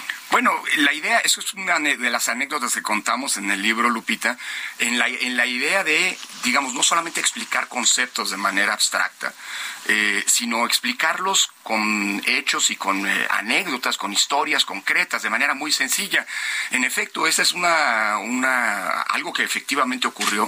Ciro y yo tuvimos el privilegio de trabajar en aquel entonces con Woldenberg, eh, primer presidente del IFE autónomo, como asesores, y, y la historia de cómo llegó y como todas las oficinas públicas, por cierto, incluso las oficinas autónomas hoy tienen ese teléfono rojo que antes llamaban red presidencial y ahora llaman red gubernamental. Hasta las universidades tienen esa, ese teléfono. La única oficina que por decisión hace más de 20, hace 25 años de José Woldenberg dejó de tener ese teléfono y que hemos mantenido, mira, hasta como un símbolo de lo que significa la autonomía, es la presidencia del INE. Eh, eh, y es una manera, insisto, en la que, pues, de, este, de este modo sencillo, con este tipo de historias, eh, pretendemos ilustrar eh, digamos, la importancia de una serie de conceptos y principios que hoy nos permiten tener elecciones libres y que están en riesgo. Y por cierto, a propósito de la pregunta de Sergio, este libro pretende, que le hacía Ciro, Sergio, este libro pretende discutir y enseñar, eh, eh, dar, dotar de herramientas con base en hechos y en datos. Y esto de que el INE es el órgano más caro del mundo, pues es una enorme mentira sobre la que se han venido construir, construyendo los ataques a la institución. Hay instituciones electorales en el mundo que son mucho más caras y que no hacen todo lo que hace el INE. El INE. Es una institución y nuestra democracia que deberíamos, el INE y la democracia que deberíamos buscar cómo abaratar, sí, pero sin perder esa base de confianza eh, que se logró construir a base de muchos esfuerzos, de muchas inversiones, eh, eh, que se pidió por parte de quienes ayer eran oposición para tener esa cancha pareja que es de la que hablaba Ciro y que hoy siendo gobierno pues ya les molesta. Pero pues el INE es un instrumento de control y, y, las, el sistema electoral es una garantía para todas y todos, oposiciones y gobiernos. Lorenzo y Ciro, una pregunta para los dos. Me queda muy claro que el gobierno, empezando por el presidente, el dirigente del partido Morena, etcétera, los han atacado constantemente, incluso con ataques personales. Pero hay quien dice, bueno, es que ustedes dos, Ciro Murayama y Lorenzo Córdoba, han asumido actitudes de activistas y están haciendo política en lugar de estarse dedicando a simple y sencillamente administrar el INE y a, juzgar las elecciones. ¿Qué opinan de esa, de, de esa acusación? Mira, Sergio, si el problema fueran dos personas, pues esas dos personas salen en 10 semanas. El 3 de abril, lunes 3 de abril, terminamos nuestros encargos y eh, las cosas seguirían adelante, pero resulta que la agenda legislativa, el paquete legislativo que está por votarse cuando reinicie el periodo el primero de febrero, desmantela al INE. Eso quiere decir que hay un embate desde el poder contra las reglas y las instituciones que permiten el voto libre de las ciudadanas y los ciudadanos. Ojalá el problema fueran dos personas que tuvieron mucha visibilidad, pues como dice el dicho, muerto el perro se acabó la rabia. No, a ver, creo que ha sido más una estrategia de golpeteo, como es más fácil debilitar la fama de dos personas que a la institución que recibe la mayor confianza de la ciudadanía, la institución civil pública, fuera de las Fuerzas Armadas, no hay institución en la que la sociedad mexicana deposite más confianza y esa es la institución que se quiere derruir, que se quiere lastimar. Entonces, pues creo que aquí no estamos hablando de un asunto de personas, estamos hablando de un problema de definición política desde el poder para afectar aquello que le permitió incluso llegar legítimamente al gobierno. Y eso lo estamos viendo en distintos países. La enfermedad contemporánea de la democracia no son los golpes externos, es un problema de mal autoinmune de diferentes gobernantes que llegan al poder. Lo acabamos de ver en Brasil hace unas semanas. Si pierdo las elecciones es fraude y mando eh, movilizaciones incluso violentas, ilegales para tomar los poderes. Lo vimos en Estados Unidos al inicio de 2021. Entonces son vientos autoritarios que soplan en el mundo. México no es la excepción y pues yo creo que lo que debemos de eh, cuidar es justamente estas reglas que nos permiten la coexistencia en la pluralidad y la renovación pacífica del poder. ¿Qué van a hacer estas dos personas tan incómodas? Pues irse a la universidad a dar clases, a escribir sus artículos, a investigar. Puede que sigan siendo incómodas, pero además, pues qué extraño que desde el poder la libertad de expresión eh, resulte algo tan ofensivo. Sergio, perdón, ahora sí. que como dicen por alusiones, porque me preguntaste a mí también. Mira, yo creo que eh, eh, puede criticarse la actuación de funcionarios públicos eh, y demás, pero lo que es cierto es que se ha querido construir esta idea de que ha sido el activismo de dos consejeros los que han provocado y colocado en una situación de riesgo a la institución, y eso es absolutamente falso. Quien empezó a descalificar al INE, no desde ahora, sino desde hace tiempo, es quien hoy justamente está construyendo esta narrativa de que es responsabilidad de dos personas. Por cierto, dos personas a las que se han amenazado desde el poder con juicios políticos, se nos ha denunciado penalmente. Todos los días hoy, y estoy seguro que como consecuencia de esta entrevista, nos van a volver a denunciar ante la Contraloría por presunto desvío de recursos públicos. Es decir, no nos olvidemos que lo que hay detrás, y así está, lo acaba de decir Ciro, eso lo demuestra el plan B, es una apuesta por desmontar y subordinar todos los órganos de control. Si lo que se quisiera desde el gobierno es que los órganos constitucionales autónomos fuéramos como todos, como la CNDH, ha habido otros órganos constitucionales autónomos, Sergio, para atender directamente la pregunta, en los que probablemente sus titulares no han sido tan visibles, en los que se ha asumido una lógica no de eh, una, una, una, respuesta más directa, como lo hemos hecho nosotros defendiendo al INE, como, como, como ha ocurrido con, con nosotros. Y, y, les ha ido igual de mal. La descalificación de todos los órganos autónomos es porque son autónomos, no por quienes la presiden. Y déjame decirte una cosa más, además de que nos hemos defendido, no ha habido ningún otro órgano que sea tan incómodo para un gobierno que en el que las elecciones es pues este, el, alfa y el omega de su razonamiento como el INE. Es decir, la descalificación, eso no hay que perderlo, lista, ha venido desde el INE, desde el gobierno contra el INE. Por eso, este libro pretende ser pues, un espacio, una herramienta para que las y los ciudadanos, que son los que construyeron al INE, y a los quienes les corresponde defenderlo y defender la democracia, pues busca generarles insumos para esa defensa. Bueno, a lo largo de este camino hemos escuchado declaraciones de que quiere exterminarse al INE, ¿no? Eso es lo que hemos escuchado de algunos de los dirigentes. Hemos escuchado incluso términos que en boca de quien gobierna eh, dirigidos hacia una institución que garantiza los derechos políticos de la ciudadanía, a mí me parecen inaceptables. El verbo que se ha usado es vamos a destazar al INE como instrucción hacia los legisladores. Es decir, es un término de carnicero, perdón, no de una conversación democrática. Eso te habla del talante autoritario que está enfrentando México. Y además, volviendo a la pregunta de Sergio. No hay una sola decisión del INE que hayan tomado dos consejeros. El Consejo General se conforma por 11 personas. Es una manera también de ningunear, de invisibilizar a nuestras compañeras consejeras, las eh, cinco consejeras y al resto de, consejeros eh, varones. Somos 11 y los otros nueve pesan tanto como nosotros en sus votos. Y no ha habido una sola decisión de esas que tanto ¿La consigna es con ustedes? Pues es que es más fácil socavar a un par de personas, pero en realidad, a ver, lo que enfureció en su momento, como eh, la sanción por el fideicomiso que nosotros consideramos ilegal con el pretexto de los sismos eh, de Morena para hacerse de dinero de forma paralela sin declararlo ante la autoridad, la negativa de candidaturas de Félix Salgado Macedonio, por ejemplo, pues no fue una decisión que tomáramos nosotros dos, fue una decisión institucional confirmada por el Tribunal Electoral. El Tribunal Electoral, como jueces que son, tiene un papel muy discreto en términos de opinión pública y vean las descalificaciones al Tribunal Electoral. Son igual de feroces. Es decir, aquí lo que tenemos que ver ustedes como periodistas lo ven, los ataques a los medios por hacer su trabajo libre. Aquí lo que nos están diciendo es que hay una contaminación desde el poder contra lo que podemos llamar el ecosistema democrático. En ese ecosistema democrático está la organización, la sociedad civil movilizándote, sean feministas, ambientalistas, etcétera. Tenemos un minutito antes de que nos agarre el corte. Bueno, en ese mismo sentido, comentar una cosa. Eh, lo que va a venir en las próximas semanas, de hecho lo que va a ocurrir en dos días, es la presentación ante el Consejo General de un informe que va a presentar el secretario ejecutivo, haciendo un diagnóstico de todas las implicaciones que tiene el llamado Plan B para la organización de las elecciones y para las garantías del voto libre.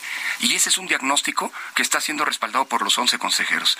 En las próximas semanas va a iniciar una batalla legal ante la Suprema Corte de Justicia y es una decisión que hemos tomado los 11 consejeros unánimemente. bueno, la descalificación ad hominem, pues es claramente un intento de socavar eh, pegarle a una institución por lo más eh, débil y frágil que es la eh, eh, pues las personas en lo individual no muy bien pues les agradecemos Sergio y yo que hayan estado con nosotros aquí en la cabina esta mañana y que nos inviten a leer la democracia no se toca de editorial Planeta. Gracias. Gracias a gracias mejórate Sergio. Sí, gracias, ya fue un buen trancazo el que me puse, pero ya, ya, ya voy recuperándome. Vamos a una pausa y regresamos en un momento más.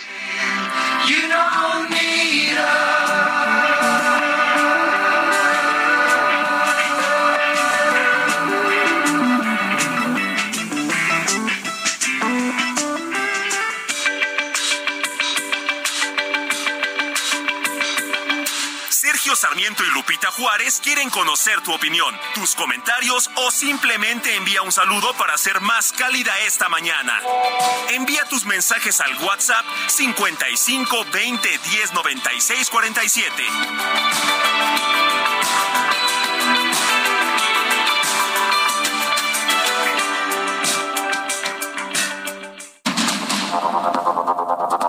Continuamos con Sergio Sarmiento y Lupita Juárez por el Heraldo Radio.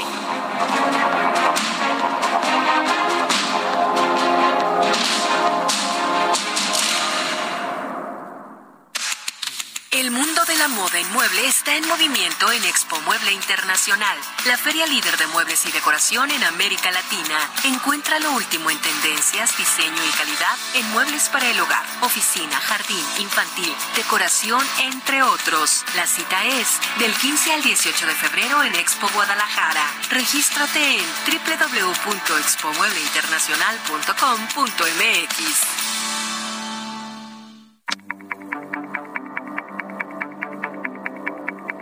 Jaque Mate con Sergio Sarmiento.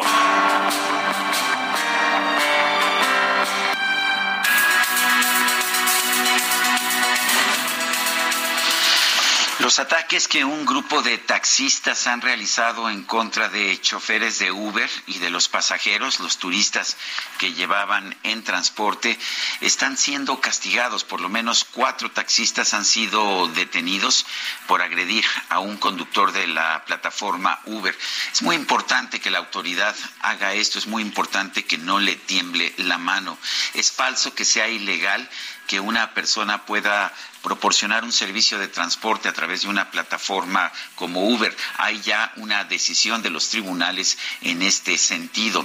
Pero vale la pena señalar sobre todo que a la imagen de nuestro país, al turismo, se le hace un enorme daño si los turistas piensan que por tomar un Uber, simple y sencillamente pueden ser golpeados por taxistas iracundos.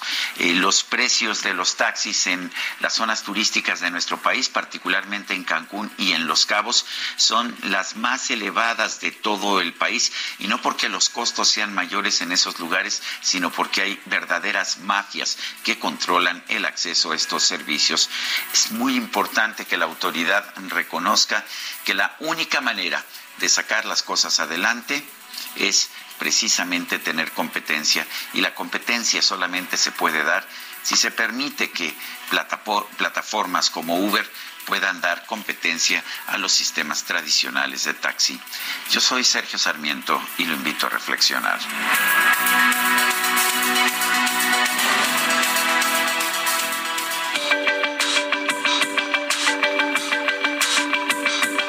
Para Sergio Sarmiento, tu opinión es importante.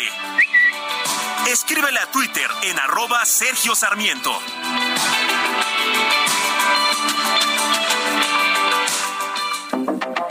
Buen día, Sergio Sarmiento. Te llama José Luis González de aquí de la ciudad de Guadalajara, Jalisco. Acerca de tu pregunta de que si el fiscal debe de proporcionar o de informar su estado de salud, yo creo que no. Yo creo que es una, es una cosa muy personal. Yo creo, tú lo hiciste acerca de tu caída, bueno, a lo mejor tú quisiste hacer extensivo todo esto para que la gente te, te mandara las buenas vibras. Aquí yo creo que eso es una cosa muy personal. Yo no, yo no divulgaría mi estado de salud. No soy figura pública y aunque lo fuera, no lo haría. Es mi punto de vista, creo que no. Buenos días, Sergio Lupita. Es sumamente triste y lamentable escuchar a un legislador sin argumentos, sin elementos, solamente blofear y pura palabra, no dice nada. Se va por la cuestión de Genaro García Luna, que está siendo investigado, que va a ser juzgado, pero se le olvida la materia principal de la llamada que le hicieron ustedes para que viera la cuestión de su propuesta de ley. Muy lamentable que una persona así este, te esté representando al pueblo. Qué triste.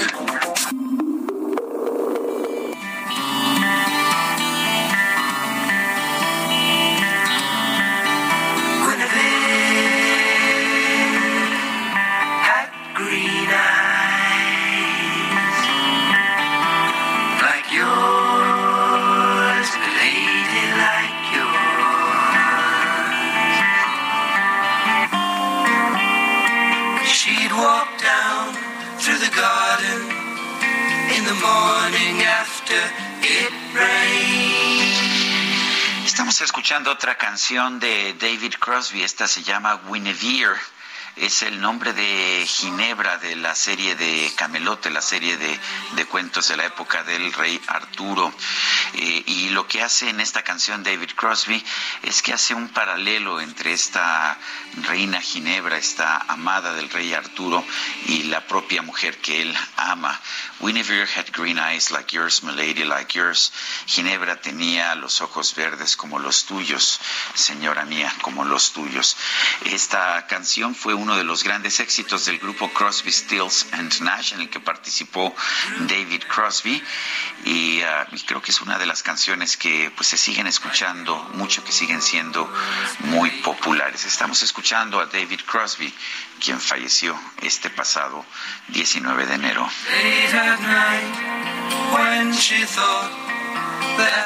Y vámonos a los mensajes. Isa López dice, gusto saludarlos, Sergio y Lupita. Lupita extraordinaria como siempre. Sergio, bienvenido. Cuéntanos algo del Gran Foro Mundial Económico de Davos. Saludos cariñosos. Isa López, bueno, pues nos estuviste contando. Así es, todos los días. Sí, iba yo contándolo. La verdad, lo, lo único que puedo añadir es que vale la pena y mientras me sigan invitando yo voy a seguir yendo porque, porque se aprende mucho, se aprende mucho sobre todo cuando escuchas puntos de vista distintos, distintos por ideología, pero también de distintas nacionalidades. Yo creo que eso es muy importante. Dice otra persona, por favor no le den tiempo a esta clase de tapaderas de la ministra. Andrade es hermano de Sergio, el del clan, y salió libre después de abusar de tantas chicas. Y el licenciado Alejandro es morenista, mejor corte, por favor. Bienvenido, señor Sarmiento, y cuídese mucho. Saludos a todo el equipo. Soy Isabel Coronel. Bueno, me parece que el hecho que Eduardo Andrade sea hermano de Sergio Andrade, que sí lo es, pues no, no significa que no sea alguien que no debamos escuchar. Yo en lo personal no estoy de acuerdo con sus puntos de vista en este tema, pero es un abogado, fue abogado general de la UNAM, es un abogado que tiene una amplia trayectoria y yo sí, estoy, personas distintas, ¿no? pues además son personas distintas, Sí, imagínate. sí, sí. No, bueno. Si te juzgaran por tus familiares, No, Lupita. bueno, bueno. Oye, buenos días, Sergio Lupita. Como siempre, es un gusto escucharlos. Un saludo para todo el equipo. Soy Héctor Torres. Son las 8 con 37 minutos. Vámonos al clima, Lupita. El pronóstico del tiempo con Sergio Sarmiento y Lupita Juárez.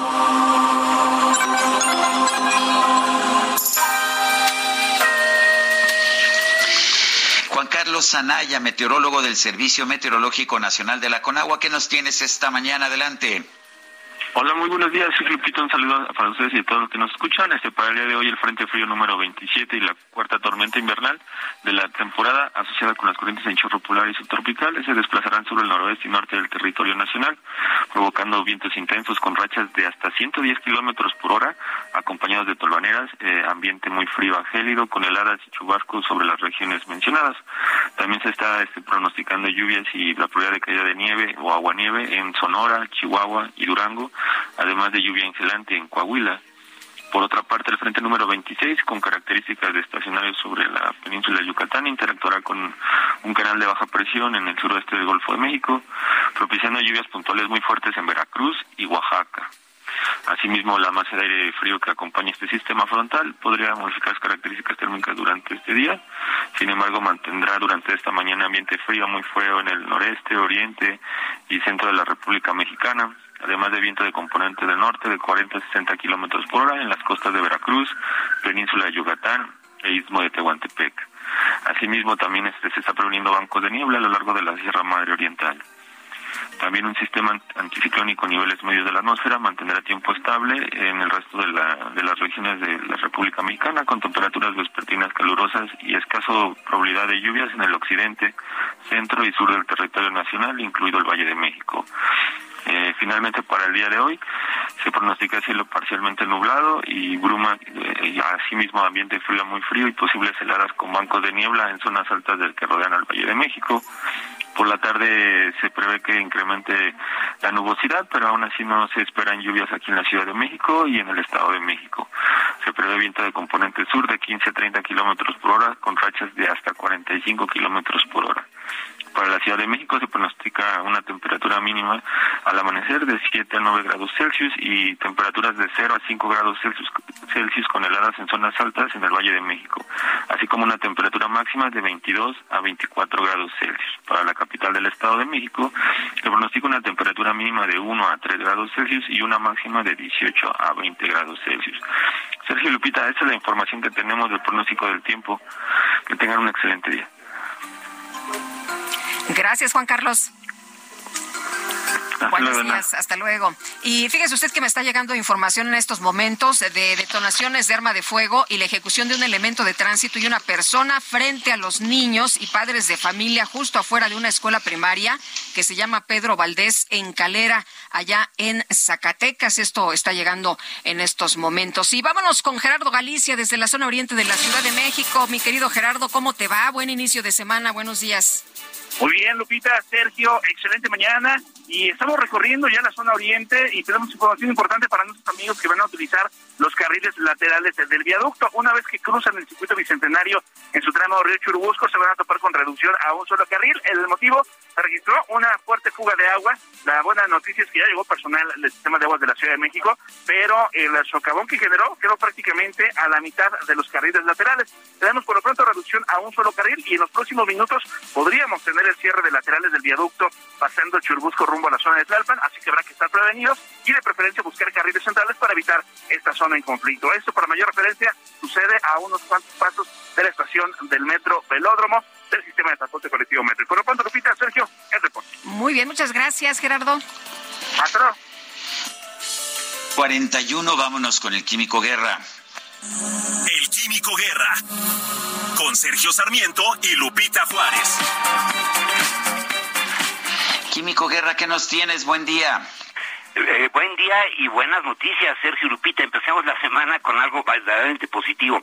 Fíjense, el avance en los sistemas de energías renovables es vertiginoso, lo he estado comentando ya eh, prácticamente desde el año pasado. La velocidad con la que están sucediendo los avances, los descubrimientos, etcétera, se debe a esta megatendencia que se tiene hacia la electrificación, eh, pues eh, libre de carbono, ¿no? La electromovilidad en el mundo, etcétera.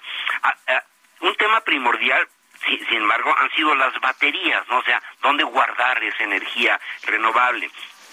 Las baterías tanto de respaldo para las granjas fotovoltaicas como las eólicas y para los coches. Hasta hoy se han estado mejorando baterías fundamentalmente las que llaman NMS, NMC, que son de níquel, manganeso y cobalto, como por ejemplo los vehículos Mercedes-Benz tienen esas como ejemplo, o las de litio, fierro, fosfato, eh, las LFP. Pero ahora viene, fíjense, un desarrollo verdaderamente impresionante. Estas dos, tanto la de níquel, manganeso, cobalto, como la de litio, fierro, fosfato, tienen la problemática de los, las tierras raras, eh, los metales como el litio, como el cobalto, son caros y que son eh, escasos, ¿no? En lo cual se presta manipulaciones geopolíticas, etcétera, ¿no? Pues ¿qué creen? Ahora viene una nueva batería bastante parecida, casi igual en la capacitancia, o sea, qué tanta energía puede guardar, que está, están hechas de fierro y aire y está a punto de ser una alternativa mucho más económica.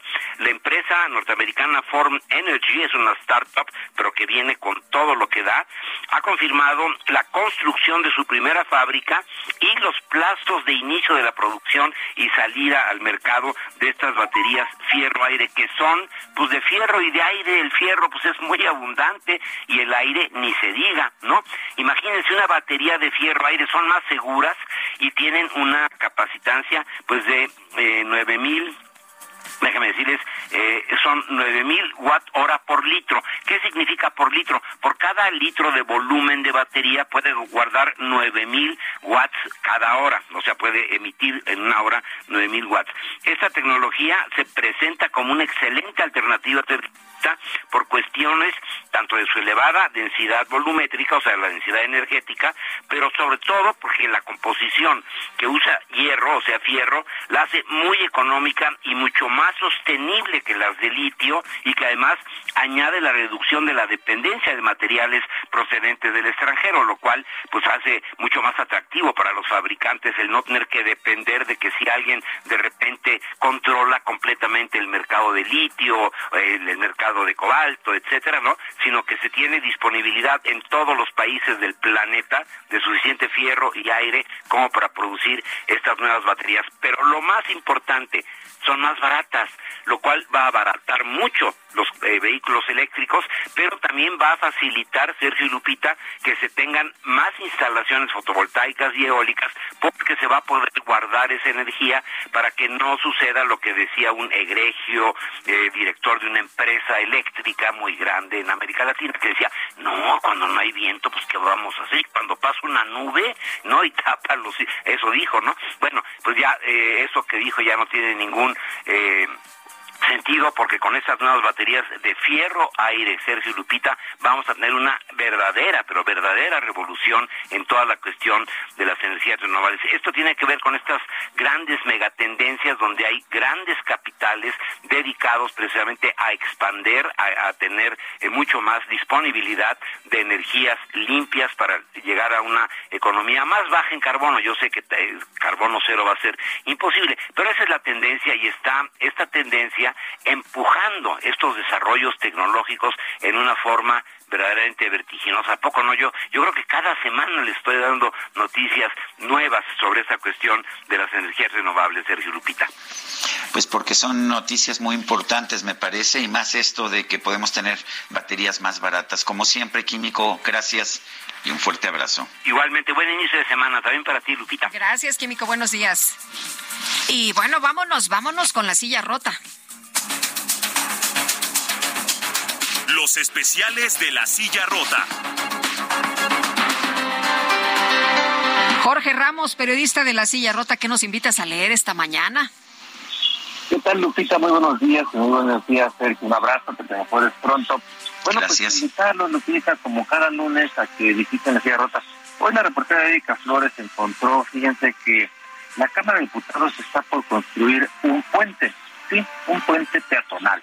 Un puente peatonal que estará ahí a las afueras del Palacio Legislativo de San Lázaro. Y conozca el Congreso de la Unión, la Cámara de Diputados, sabrá que la zona particularmente que rodea a, la, San Lázaro, como se le conoce popularmente, es una zona donde hay, digamos, eh, alta inseguridad. Y, digamos, el plan, así como lo establecen los diputados, de construir este puente peatonal, la justificación es que buscan eh, proveer justo de seguridad a los trabajadores de la Cámara de Diputados. Sin embargo, Lupita, este millón de pesos que piensan eh, gastarse en este puente y algunas otras obras eh, eh, adicionales al puente, uno se pregunta si los diputados están para construir puentes peatonales en la calle. Pues sí, oye, no, como que no es su labor, ¿no? Como que no es su labor, como que sería una labor de otras instancias. Pues claro, hay, hay, que- hay- hay ellos que legislen. Ellos que legislen, exactamente, digamos, el propósito puede ser muy bueno, proveer seguridad a los trabajadores, pero sí llama la atención que estén construyendo pues, peatonales. Pues sí. Muchas gracias, mi querido Jorge. Buenos días. Muy buenos días, Lupita. Bueno, por lo visto sí hay dinero ahí, ¿no? Tanto que, que les alcanza para hacer obras que no son de su competencia. Así, así parece. Bueno, vamos con otros temas. El partido Movimiento Ciudadano en la Cámara de Diputados presentó una queja ante el INE contra la jefa de gobierno de la Ciudad de México, Claudia Sheinbaum, por las conferencias que realizó en al menos 11 entidades del país. Jorge Almaquio, cuéntanos. Gracias, Lupita. Amigos, Movimiento Ciudadano en la Cámara de Diputados presentó una queja ante el Instituto Nacional Electoral contra la jefa de gobierno Claudio Sheinbaum por el uso de recursos públicos, promoción personalizada con fines electorales y actos anticipados de precampaña y campaña por las conferencias que realizó en al menos 11 entidades del país. El coordinador de la bancada naranja, Jorge Álvarez Maínez, quien indicó que la queja se extiende al partido Morena, dijo que de manera sistemática la funcionaria capitalina ha realizado diversas presentaciones pese a la prohibición constitucional de difundir supuestos logros o acciones de gobierno fuera del periodo establecido. El diputado federal aseguró que estos actos no pueden comprenderse de forma aislada, deben analizarse de forma contextual, pues representan actos contrarios a la normativa electoral.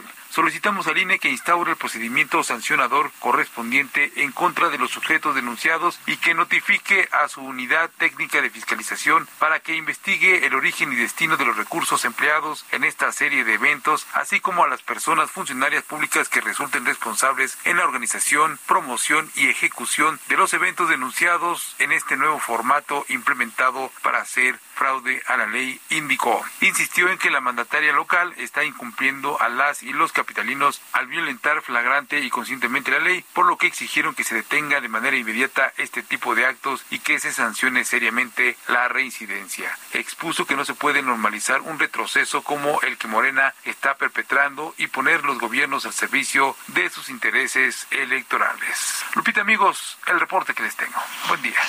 Jorge Almaquio, muchas gracias.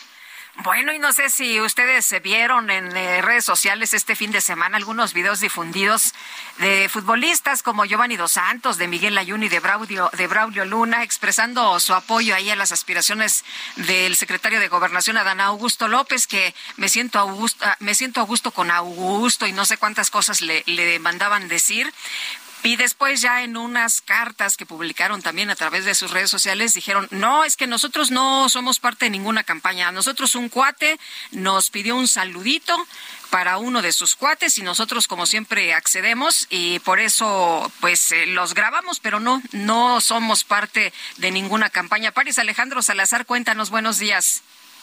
Buenos días, Lupita, Sergio, amigas, amigos de Galdo de México. El sábado los futbolistas mexicanos y exseleccionados nacionales Giovanni Dos Santos, Miguel Ayun y Braulio Luna grabaron un saludo de felicitación para el secretario Adán Augusto López, el cual fue difundido en una cuenta de TikTok que apoya al presidenciable de Morena. Los mensajes fueron interpretados como un respaldo a las aspiraciones de Adán Augusto López con miras a la encuesta del partido.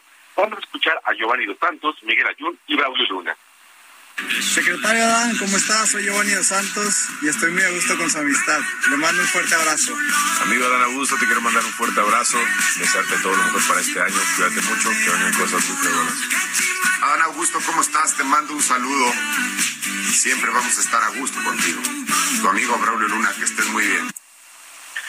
Horas después, los tres futbolistas nacionales aclararon en sus redes sociales que amigos le solicitaron un mensaje de felicitación por el cumpleaños del secretario de Gobernación Adán Augusto López y que en ningún momento el mensaje fue para apoyar a la presidencial de Morena. Y el domingo, luego del apoyo que expresaron estos futbolistas, el secretario Adán Augusto López lamentó los ataques que han recibido y pidió dejar a un lado el odio. Dijo que todavía no son tiempos electorales, que no son tiempos de la transformación de México, encabezado por el presidente López Obrador. Lupita, Sergio, información que tengo. Oye, París, pero estaba revisando y el cumpleaños del eh, secretario de Gobernación es en septiembre. Así es. Le, le cuelga, ¿no? Este, Estamos en enero.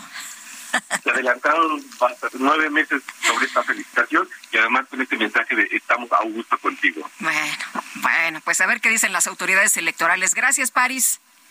Buenos días. Buenos días. Estaba revisando que Adán Augusto López nació un 24 de septiembre.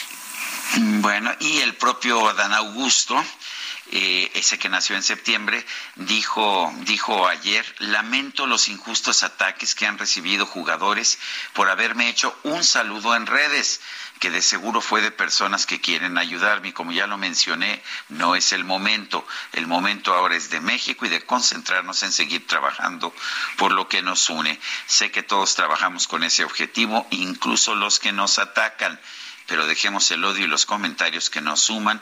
Un abrazo de gol para Gio Layun y Ruco 11. Ruco 11 es Braulio Luna. Son, ¿cómo lo ves, Lupita? Ya desde, desde el principio. No, pues muy mal, ¿no? Porque pues eh, hay algunos que se consideran actos anticipados de campaña. Todavía no empiezan las, las, ni siquiera las precampañas para los eh, candidatos a la presidencia de la República y esto evidentemente podría traer algunas consecuencias. Bueno, y rápidamente, eh, Morena en la Cámara de Diputados confirmó que el martes 31 de enero va a trasladar su reunión plenaria a Toluca, donde tendrá una reunión de respaldo político a su precandidata al gobierno del Estado, Delfina Gómez. La plenaria, previa al inicio del periodo de sesiones ordinarias, iniciará el día 30 en el Palacio Legislativo de San Lázaro, que será inaugurada por el secretario de Gobernación, Adán Augusto López Hernández, y al día siguiente toda la bancada, así como las de sus aliados, se van a Toluca pues para este acto de precampaña de Delfina Gómez. ¿Cómo la ves, Lupita? Bueno, pues este me parece me parece que están haciendo ya todo lo posible por echarle montón, ¿no? A, Delfina Gómez. Claro. Bueno, por apoyarle. En fin, se entiende. Son las ocho con cincuenta y cuatro minutos. Le recuerdo nuestro número de WhatsApp es el 55 2010 9647. Regresamos.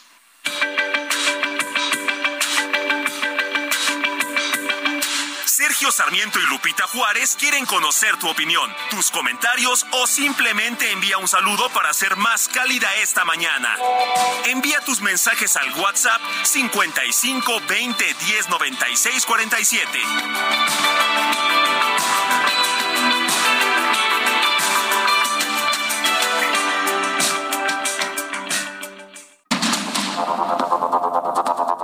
Con Sergio Sarmiento y Lupita Juárez por el Heraldo Radio.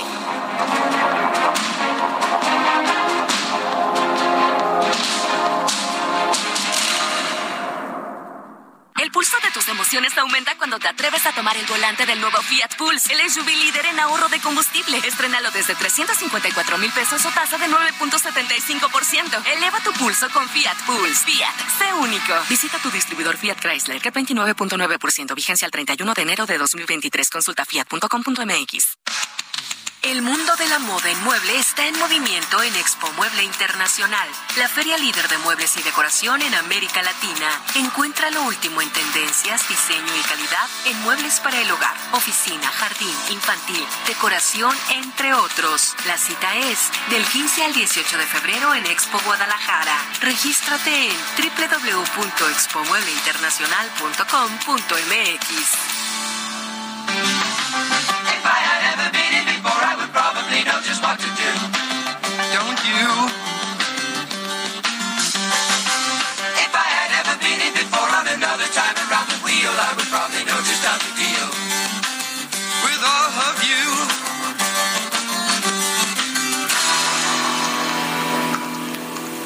And I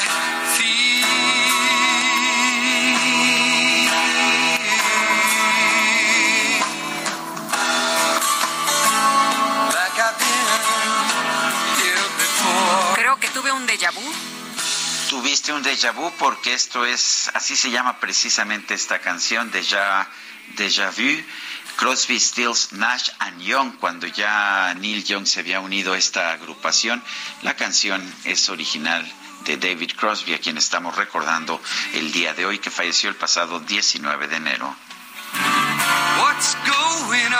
Bueno, y nos dice una persona al auditorio, considero que los medios, lamentablemente, incluyendo su noticiario, están cayendo en el error de generar inequidad en el proceso electoral del 2024, al reportar el detalle de las actividades de los precandidatos designados por el presidente López, ya que los tiempos están completamente fuera de los establecidos por la legislación electoral, y eso lo hizo el presidente de forma malintencionada, pues adelantó los tiempos a favor de su partido bajo el eufemismo de las corcholatas.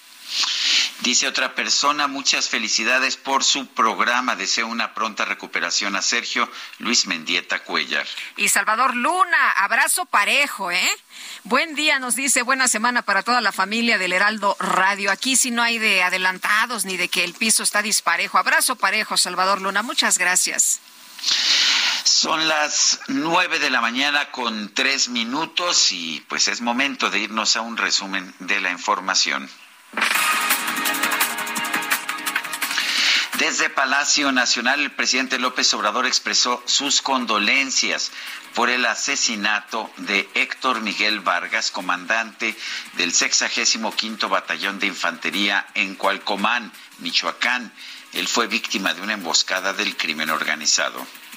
Eh, expresar mis condolencias a los familiares de los oficiales del ejército, de las Fuerzas Armadas, que perdió la vida en una emboscada en Michoacán. Es al coronel de infantería Héctor Miguel Vargas Carrillo, que murió en el cumplimiento de su deber, y el capitán segundo de infantería Rigoberto Hernández Mora, que está herido, se encuentra en el Hospital Central Militar. Bueno, por su parte, la gobernadora de Campeche, Laida Sansores, defendió la construcción del tren Maya en su estado. Dijo que no se va a afectar nada, que no habrá afectaciones eh, pues a, la selva. Aseguró que este proyecto va a servir para conectar a las comunidades marginadas. El caballo de fuego va a cabalgar en tres tiempos. A la vez, conecta a las comunidades marginadas. Por el otro lado, nos conecta con la gloria y el esplendor de nuestra civilización maya, porque todas las ruinas, estos centros arqueológicos son bellísimos. Pero que me perdonen, pero a Campeche tendrán que llegar quienes quieran conocer el color del eh, el corazón de la grandeza del pueblo gigante de los mayas. Ahí se hizo su capital, su centro, como dice siempre Andrés Manuel, es el Nueva York del mundo maya. El coordinador de Movimiento Ciudadano en la Cámara de Diputados, Jorge Álvarez Maínez, presentó una queja ante el en contra de la jefa de gobierno de la Ciudad de México, Claudia Sheinbaum, por actos anticipados de precampaña y uso indebido de recursos públicos por realizar giras en distintos estados del país. Los futbolistas Giovanni Dos Santos y Miguel Ayun, así como el ya retirado Braulio Luna, recibieron fuertes críticas en redes sociales tras expresar su respaldo al secretario de Gobernación, Adán Augusto López, de cara a la contienda por la candidatura presidencial de Morena. El funcionario pidió dejar atrás el odio. Un grupo de mexicanos que residen en Estados Unidos anunció la conformación de una organización denominada Mexicanos Construyendo, la cual tiene el objetivo de apoyar las aspiraciones políticas del canciller Marcelo Ebrard. Y la política argentina, Patricia Bullrich, presidenta del partido opositor Propuesta Republicana, anunció que va a solicitar a la oficina de la DEA en su país que detenga al presidente de Venezuela, Nicolás Maduro, durante la próxima cumbre de la Comunidad de Estados Latinoamericanos y Caribeños. Amor mío, eres el ser que amo sin fin.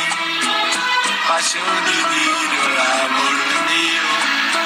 En redes sociales se dio a conocer que el famoso futbolista Cristiano Ronaldo comenzó la búsqueda de un chef para su nueva mansión en la, en la Riviera Portuguesa, valuada en más de 11 millones de dólares. Según el, diario, el diario Correo da Mañá, Cristiano ofrece un pago equivalente a más de 100 mil pesos mexicanos al mes. El único requisito es ser experto en comida local y tener grandes conocimientos de la preparación de sushi y pizza. ¿Sí? Comida portuguesa, sushi y pizza. ¿Cómo ves, Guadalupe? no, yo pensé que sería otra cosa, ¿no? No sé, un pescadito. A lo mejor. Bueno, son tres, tres formas muy distintas, pero se ve que las tres le gustan a Cristiano Ronaldo. Son las nueve de la mañana con siete minutos.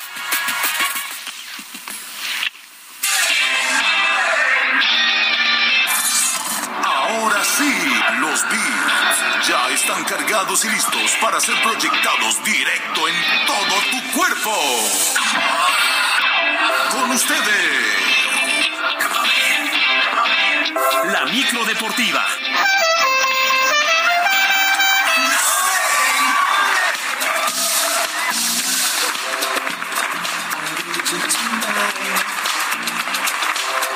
Vámonos con Julio Romero. Ya está aquí la micro deportiva. Adelante, Julio.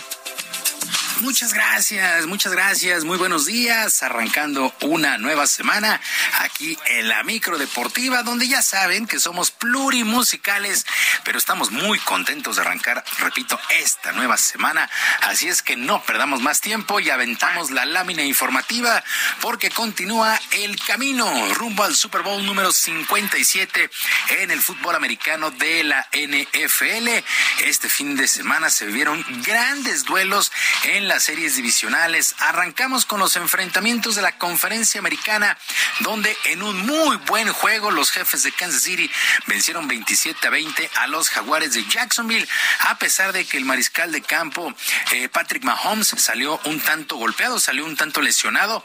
Eh, no está al 100% Patrick Mahomes, pero aún así lograron sacar el resultado 27 a 20 sobre estos jaguares de Jacksonville que salieron bien respondones con su mariscal de campo Trevor Lawrence, este jovencito.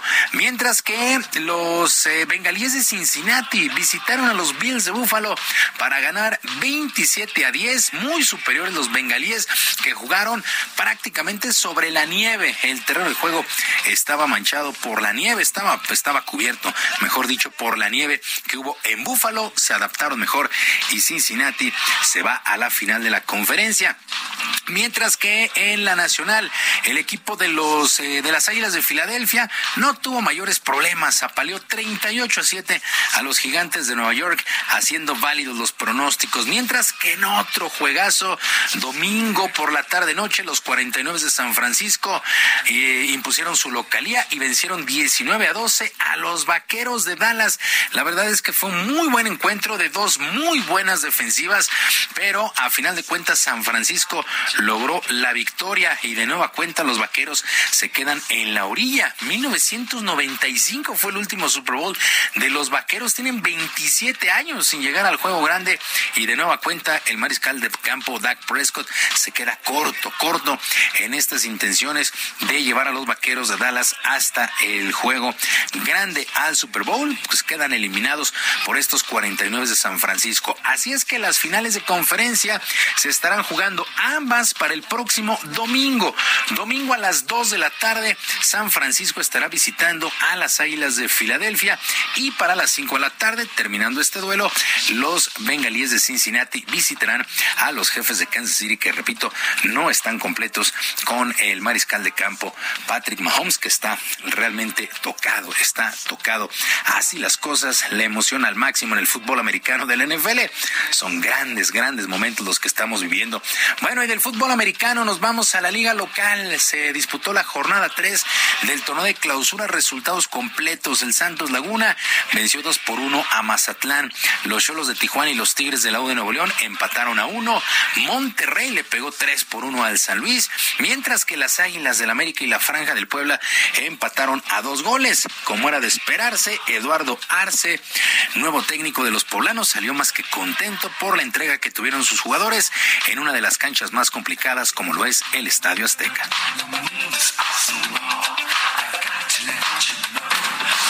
Los fantasmas del torneo pasado, el equipo demuestra qué es lo, que es el Puebla. ADN tan, tan mencionado, este equipo que, que no baja los brazos, dos veces abajo. Sobre todo, e- ese es el equipo que, que- que rescatamos y que, y que queremos poner en Puebla. Las palabras de Eduardo Arce. Por su parte, el Toluca. El Toluca en casa venció 2 por 1 a las Chivas Rayadas del Guadalajara, mientras que Necaxa, por la mínima diferencia, se impuso 1 por 0 a Cruz Azul. A pesar de la derrota, Raúl Gutiérrez, técnico de los cementeros, pidió calma, mucha calma a la afición, que por cierto se dio cita en un buen número al Estadio Victoria.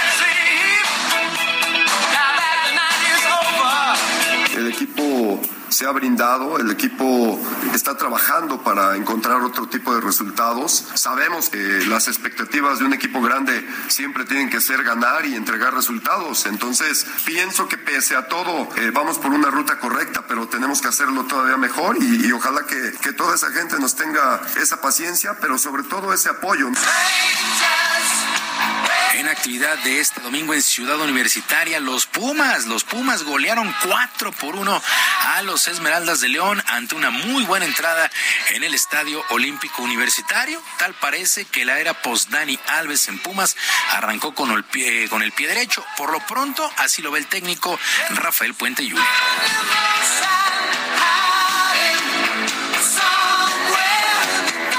Equipo demostró que está unido y que está consciente de, de, la gran exigencia que representa vestir esta camiseta. Pues al final es una baja dentro del plantel y eso pues, siempre provocará una merma y estamos ocupándonos en, en trabajar. Tenemos gente suficiente para, para, sustituirla y después nos sentaremos seguramente con, con la directiva para ver si es que es necesario incorporar a alguien más.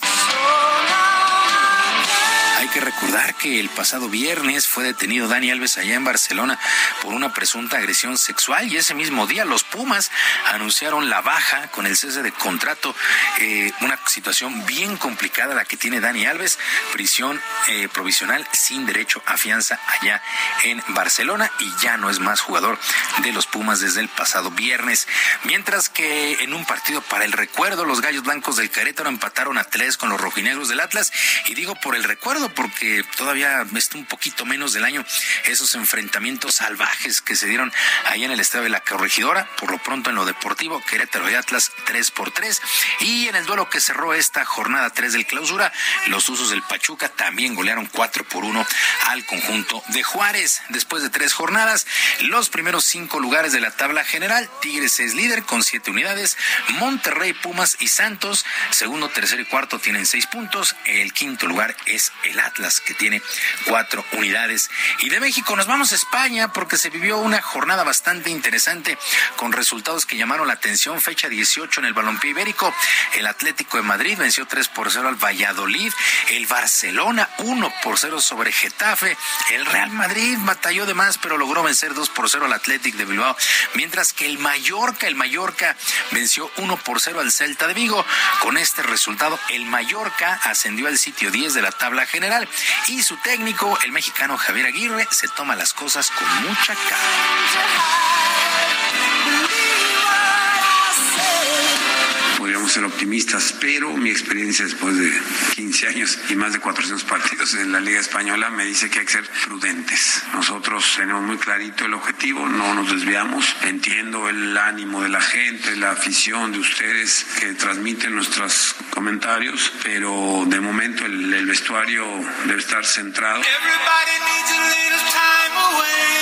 Las palabras de Javier Aguirre, allá en España, los tres primeros lugares, el Barcelona tiene 44 puntos, el Real Madrid tiene 41, la Real Sociedad es tercero con 38 unidades. Nos acercamos ya a la mitad de la campaña allá en el balompié de España. Terminará la primera vuelta.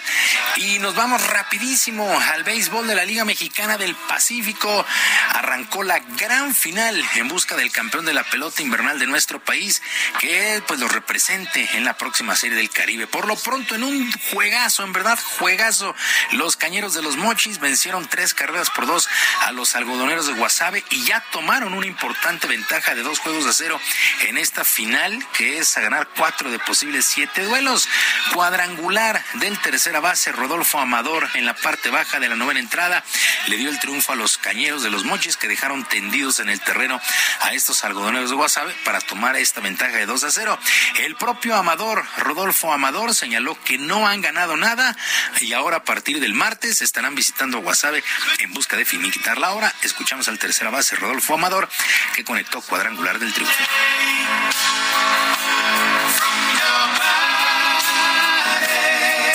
fuerte, confiando en Dios, en el equipo, viendo todo el esfuerzo que están poniendo mis compañeros, fortalecerme para llegar fuerte ahí.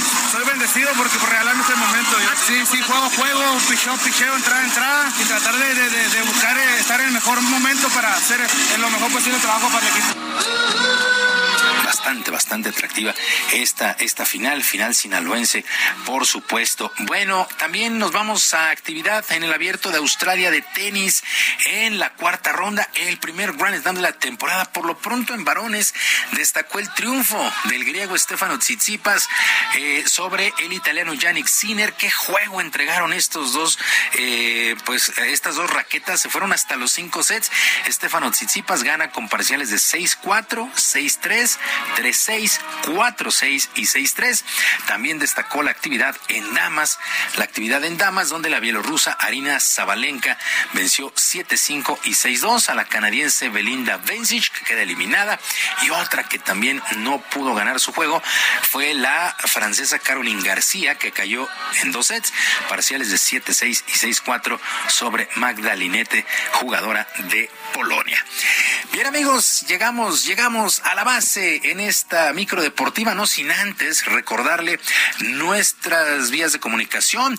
En Twitter estoy en arroba jromerohb, en arroba jromerohb, además de nuestro canal Barrio Deportivo, Barrio Deportivo en YouTube de lunes a viernes a las 7 de la noche, con mucha información, mucha diversión, el Barrio Deportivo en el YouTube.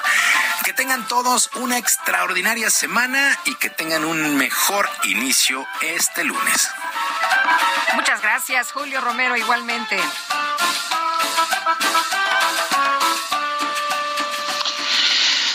Son las nueve de la mañana con 19 minutos. Vamos con Mónica Reyes. Nos tiene, nos tiene información. Adelante, Mónica. Buenos días. Amigos del Heraldo Radio, qué gusto saludarlos en este momento porque les tengo una información muy importante. De acuerdo a estudios científicos, está comprobado que las enfermedades surgen por falta de nutrientes y también por la pérdida y oxidación de las células de nuestro cuerpo.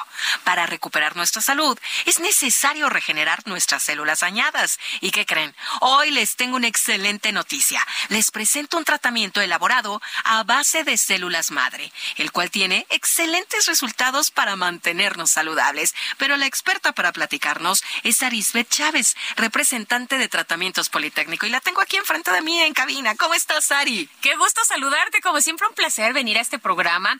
Fíjate que este tratamiento, en serio, debemos de aprovecharlo. Aquí en nuestro país tenemos investigadores que han logrado cosas extraordinarias y este precisamente está hecho a base de células madre. Todos tenemos células madre en, tu, en nuestro Ujú. cuerpo. Son las encargadas de regenerar tus órganos, tejidos, cartílago, hueso y la piel. Pero perdemos millones de ellas todos los días. Claro, ¿y cómo las motivamos, no? Y cómo las recuperas. claro. Este tratamiento que es eh, aprobado, investigado por científicos reconocidos a nivel mundial, nos ayuda a regenerar el funcionamiento de todos nuestros órganos y los resultados son que recuperas la salud, tienes huesos más fuertes, más saludables y sobre todo luces una piel joven y radiante. Las células madre actualmente se utilizan para tratar más de 80 enfermedades. Tenemos pacientes que de verdad les va muy bien con este tratamiento, diabetes, lupus, cáncer, tumores, funciona muy bien en Parkinson, en Alzheimer, artritis reumatoide, en ansiedad, en depresión y estrés. Y a mí me gusta enfatizar Sí. esto porque a veces pensamos que nada más tenemos una depresión ahí pasajera. Puede que tengamos un desorden químico que con este tipo de tratamientos nos puede ayudar a sentirnos muy bien. Además, las células madre ayudan a mejorar el sistema circulatorio, a frenar la propagación de células cancerígenas, mejoran la función renal y hepática y el funcionamiento de nuestro sistema nervioso central. Tan importante. Este tratamiento, fíjate que es riquísimo en antioxidantes y dota de una cantidad de nutrientes y sobre todo de antioxidantes que andamos buscando siempre en todos lados a todo nuestro cuerpo en una sola cápsula, mi querida Moni. Por eso de verdad que funciona desde la primera semana. A mí me gusta mucho esto que estás platicando. En una sola cápsula tenemos tantos antioxidantes y tantas bondades, pero ¿a dónde? ¿A dónde encontramos este tratamiento? ¿Algún número para marcar? Sí, tienen que comunicarse al 55 56 49 44 44. Le digo una cosa, vaya marcando porque siempre se nos acaban estos paquetes especiales que hemos preparado para todos ustedes. 55 56 49 44 44. Siempre nuestro principal propósito, sobre todo de año nuevo, pues es mejorar nuestra salud, nuestra apariencia. Pues hoy yo les voy a ayudar con eso, porque les voy a enviar un año completo de este tratamiento a un precio especial. La idea es que no lo interrumpas y que tú vayas viendo los resultados conforme lo vas tomando. Además, eso no es todo. Hoy les tenemos este kit de belleza que ha sido el favorito de todos nuestros amigos porque este kit de belleza incluye crema, jabón y mascarilla. Hombres y mujeres, ¿no? Cualquiera lo puede utilizar. Oye, la salud es para todos. Sí, y además sí. hay muchos hombres que ahora se cuidan mucho más Y la deben piel. de hacerlo, Y entonces este tratamiento les va a encantar. Está elaborado a base de células madre, tiene colágeno, ácido hialurónico, elastina, otros poderosos componentes. Viene muy completo y te ayudan, es muy potente esta crema, te ayuda a eliminar manchas, reduce el 90% de las arrugas, de cicatrices que podemos tener por problemas de acné y vas a lucir una piel radiante, mucho más joven. Y de mira, o sea, te pones la crema. Y te tomas las células madre, ¿sabes cómo va a estar tu piel en un mes? Sana. Espectacular. Además, el jabón es una delicia porque exfolia la piel, elimina toxinas, células muertas y además cerramos con broche de oro porque la mascarilla crea un efecto lifting. En su paquete les voy a incluir un masajeador que elimina dolor y estrés con diferentes intensidades de masaje y luz infrarroja, que siempre un masajito cae muy rico. Muy bien. Y una bocina Bluetooth que vienen completamente gratis para todos ustedes. Y si es de las primeras personas en comunicarse al 55 56 49 44 44, yo les voy a aplicar un 2 por 1 en los paquetes. Por eso les conviene marcar hoy, porque sus paquetes hasta la puerta de su casa son dobles. Dos años el de tratamiento. Así es. 55 56 49 44 44. 55 56 49 44 44. Aprovecha la promoción porque de verdad es que vuela. A marcar. Muchas gracias, Ari. Hasta pronto. Regresamos al Heraldo Radio. Gracias, Mónica Reyes. Son las nueve con veinticuatro minutos. Nuestro número para que nos mande mensajes de WhatsApp, 55 20 10 96 47. Vamos a una pausa y regresamos.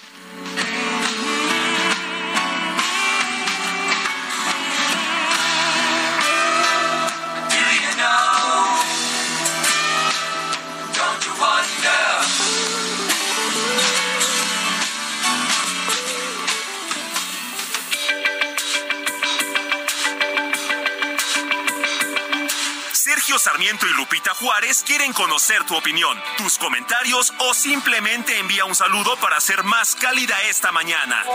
Envía tus mensajes al WhatsApp 55 20 10 96 47.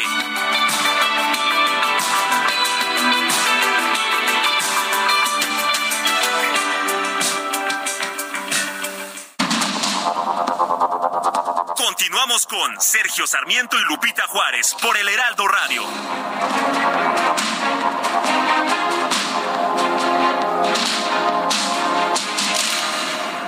Gastrolab, historia, recetas, materia prima y un sinfín de cosas que a todos nos interesan.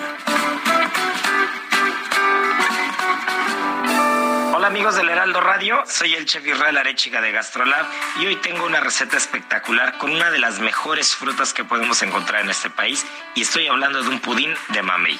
Los ingredientes es una pieza de mamey que siempre es bien complicado encontrar alguno bueno, pero cuando encontramos uno con el color, el grado de madurez y el grado de dulzor exacto, es de verdad un manjar de los dioses. Una lata de leche evaporada, dos cucharadas de azúcar, nueces al gusto, almendras o avellanas incluso y un par de cerezas en almíbar. El procedimiento, hay que llevar a la licuadora la pulpa del mamey, la leche y el azúcar y una vez que tenemos una mezcla homogénea lo vamos a vaciar en algunos moldes. Ahora sí vamos a agregar las nueces o los frutos secos y vamos a dejar enfriar. Finalmente decoramos con las cerezas y ahora sí tenemos un postre de mamey sin que sea tan complicado y con pocos ingredientes, con una fruta espectacular y con muchísimo sabor. Son las nueve de la mañana con 31 minutos. Vamos con Mónica Reyes otra vez. Nos tiene más información. Adelante, Mónica. Sergio, Lupita, ¿qué tal? Qué gusto saludarlos. Amigos, esta temporada de vacaciones disfruta al máximo de tus viajes con el pase anual City Banamex, porque durante un año disfrutarás de seis meses sin intereses en compras realizadas en moneda extranjera con tu tarjeta de crédito City Banamex. ¿Qué esperas para tenerlo? Inscríbete y consulta condiciones en citibanamex.com diagonal pase anual. CAT promedio 80.6% sin IVA calculado el 22 de noviembre del 2022, vigente al 22 de mayo del 2023. Regreso con ustedes. Buena mañana, gracias. Buena mañana, Mónica Reyes. Adelante, Lupita. Pues vamos a platicar con Marilena Ríos. Ella el eh, viernes nos comentaba de algunas irregularidades, denunciaba irregularidades en este proceso en el que pues finalmente un juez concedió prisión domiciliaria a Juan Antonio Vera Carrizal, investigado por ordenar el ataque con ácido en contra de María Elena Ríos, esta joven con quien hemos platicado ya a lo largo de, de varios años. María Elena, ¿cómo estás? Buenos días. Hola, ¿qué tal, Lupita? Sergio, buenos días. Muchas gracias por el espacio. Pues María Elena, tú escribías, lo, lo libera el juez, está en prisión eh, domiciliaria, esa fue pues eh, la, la sentencia, ¿no? Sí, pues esa fue la resolución que hasta la fecha, pues la verdad no me ha dado la resolución por escrito. Mira, yo ya emití tres solicitudes al juez, Teodulo Pacheco Pacheco, para que me envíe la resolución por escrito aunque no es mi obligación, su obligación es de él. ¿Por qué hago énfasis en esto? Cuando se me hace llegar, corre el plazo de 72 horas hábiles para que yo pueda solicitar mi recurso de apelación y no me y me están negando este derecho. Entonces, mira, yo quiero hacer acá énfasis, ya, sabemos que fueron seis horas de revictimización, inclusive me criminalizaron por el simple hecho de sobrevivir. Acá el presidente del Tribunal eh, Superior de, Justicia del Estado de Oaxaca borró todas sus redes sociales. No quiere que lo molesten. Él tiene que ver, pero más allá que él, ¿quién está sobre el presidente del tribunal que le está garantizando la salida a Juan Antonio Vera Corrizal? Necesito hacer énfasis en esto y entender, porque he estado desde el sábado tratando de entender y, simplemente estoy muy desconcertada. Es inaudito, es una burla, son pruebas, datos de prueba, Sergio Lupita, irrisoria, porque no venían con peritaje previo. Se nos hizo el descubrimiento probatorio el día de la audiencia, el lunes que comenzó la audiencia, y no se nos permitió solamente leerlo una hora, lo tenían que hacer desde noviembre el descubrimiento me negaban el uso de la voz, me negaron inclusive mi derecho a la salud, porque yo tenía tratamientos médicos derivados al ácido que me echaron para matarme, tenía tratamientos médicos y se me negó y se me criminalizó porque el juez dijo que yo uso eh, pretextos para seguir alargando el caso. Yo no metí más de 11 amparos, los metí Juan Antonio Vera Carrizal y créanme que yo soy la primera persona interesada en que esta pesadilla termine, porque ya fue mucho para mí, porque he ponido en stop mi vida solamente por una bola de corruptos que están a modo, que está, evidentemente hubo millones de por medio para el juez Teodulo Pacheco Pacheco. Y acá yo estoy pidiendo la renuncia, la renuncia y el retiro de su cédula profesional también. En este momento acabo de ir al, al a, la Vicefiscalía Regional de Oaxaca a solicitarle su recusación, porque se lo solicitó en la audiencia, era mi derecho, no quiso. Eh, solicité un amparo indirecto, se me concedió y un juez federal le dijo que lo suspendiera y le valió. Eh, no entiendo por qué el gobernador sale a decir que me está dando medidas de protección, eso no es verdad. Inclusive yo estuve buscando al gobernador en mi desesperación y ustedes lo saben porque toda la semana estuve pidiendo ayuda y nunca, nunca me contestaron el teléfono ni él ni su secretario. Marilena, además, el, el, cuando era senador, el gobernador se reunió con las hermanas de este acusado, ¿no es así? Sí, de, hecho, esta fotografía este, está en redes sociales, no la tomé yo, evidentemente, es de dominio público y también la ofrecí como dato de prueba. ¿Y sabes qué es lo que dijo el juez Lupita Sergio? Que el, el varón que está en medio no no se le este no se le reconoce la cara cuando claramente se ve que es cuando era senador, que estaba en, en época de campaña y que son las tres hijas de Juan Antonio Vera Carrizal. María Elena, ¿qué sigue ahora? ¿Qué, cuál, ¿Cuál será el siguiente paso? Porque pues ahora este señor estará en prisión domiciliaria, ¿no? Mira, eh, a- ahorita él todavía sigue retenido en el reclusorio de Tanivet porque se hizo una inspección ocular por parte de la fiscalía y no se encuentran con los elementos primero de seguridad para vigilarlo. La casa tampoco cuenta, o sea, es tan irrisoria el tipo de pruebas que se hicieron durante seis días. ¿Que ¿Qué sentido le encuentran ustedes a un balcón sin puerta ni ventana? Ah, ya nos dimos cuenta que tiene un triple y atravesado. ¿No? Entonces, ahorita está ahí, estamos solicitando o, este, una audiencia indirecta eh, para, para que pues se pueda resolver esto y no lo saquen. Es muy grave lo que está pasando, porque mira, a mí lo que me preocupa es lo que dijo al último Juan Antonio Vera Carrizal, quien todo, en todos esos seis días estaba burlando, él y su hija, porque la ofreció como testigo, que ni el dinero les brilla, porque ni hablar saben. Dijo al último que él quiere salir porque tiene el mal del Parkinson, cosa que un perito en medicina especialísimo dijo que no era cierto. Inclusive la psicóloga, la perito en psicología, echó pedazos sus pruebas. ¿Cómo crees que el juez justifique que tiene neurosis por porque por el encarcelamiento? ¿Cómo van a dejar libre a un neurótico? Lo que dijo Juan Antonio Vera Carrizal al último, dijo, eh, juez, yo quiero salir porque tengo el mal del Parkinson y cuando salga voy a limpiar mi nombre y no me voy a ensuciar las manos. ¿Qué entienden por eso, Sergio Lupita? Pues claro, a mí me quiso matar y, no se ensució directamente las manos porque él tiene el dinero para pagarlo. ¿Cómo, ¿Por qué es eso de que va, va a limpiar su nombre? Elena, tú no tienes ninguna duda de que él fue quien, quien ordenó pagar este ataque en contra tuya. No, no tengo ninguna duda porque están las pruebas en la carpeta de investigación y son bastantes, son bastantes. En donde también su hijo, quien actualmente sigue prófugo, está implicado y hay muchas pruebas. Y mira, acá lo que me llama la atención es que el 23 de agosto del 2022, el entonces fiscal Arturo Pinder Calvo lo dijo, Sergio Lupita, y lo dijo en redes sociales, no me lo dijo a mí, lo dijo público, que le preocupaba mucho la situación de no poder detener a Juan Antonio Vera Hernández porque él y su papá gozan de poder político y económico, inclusive de, de protección de, de políticos, del sector político. Entonces, pareciera, y, y no quisiera que esto fuera real, Sergio, pareciera que los pactos se acuerdan en campaña y se respetan al inicio de la administración. Porque no es mi único caso, no es el único caso de, de mujer que se viene abajo. El mío no se viene abajo, es una prisión domiciliaria que estoy haciendo todo lo posible junto con las defensoras a, a, evitarlo, porque sigue, eh, aunque ya el juez dijo que sí, sigue retenido porque no hay, no hay pertinencia, pero sí tengo miedo, porque me estoy enfrentando evidentemente a gente que no conozco, gente invisible pero con mucho poder, que le están dando protección y que evidentemente hubo muchos millones de por medio para este juez.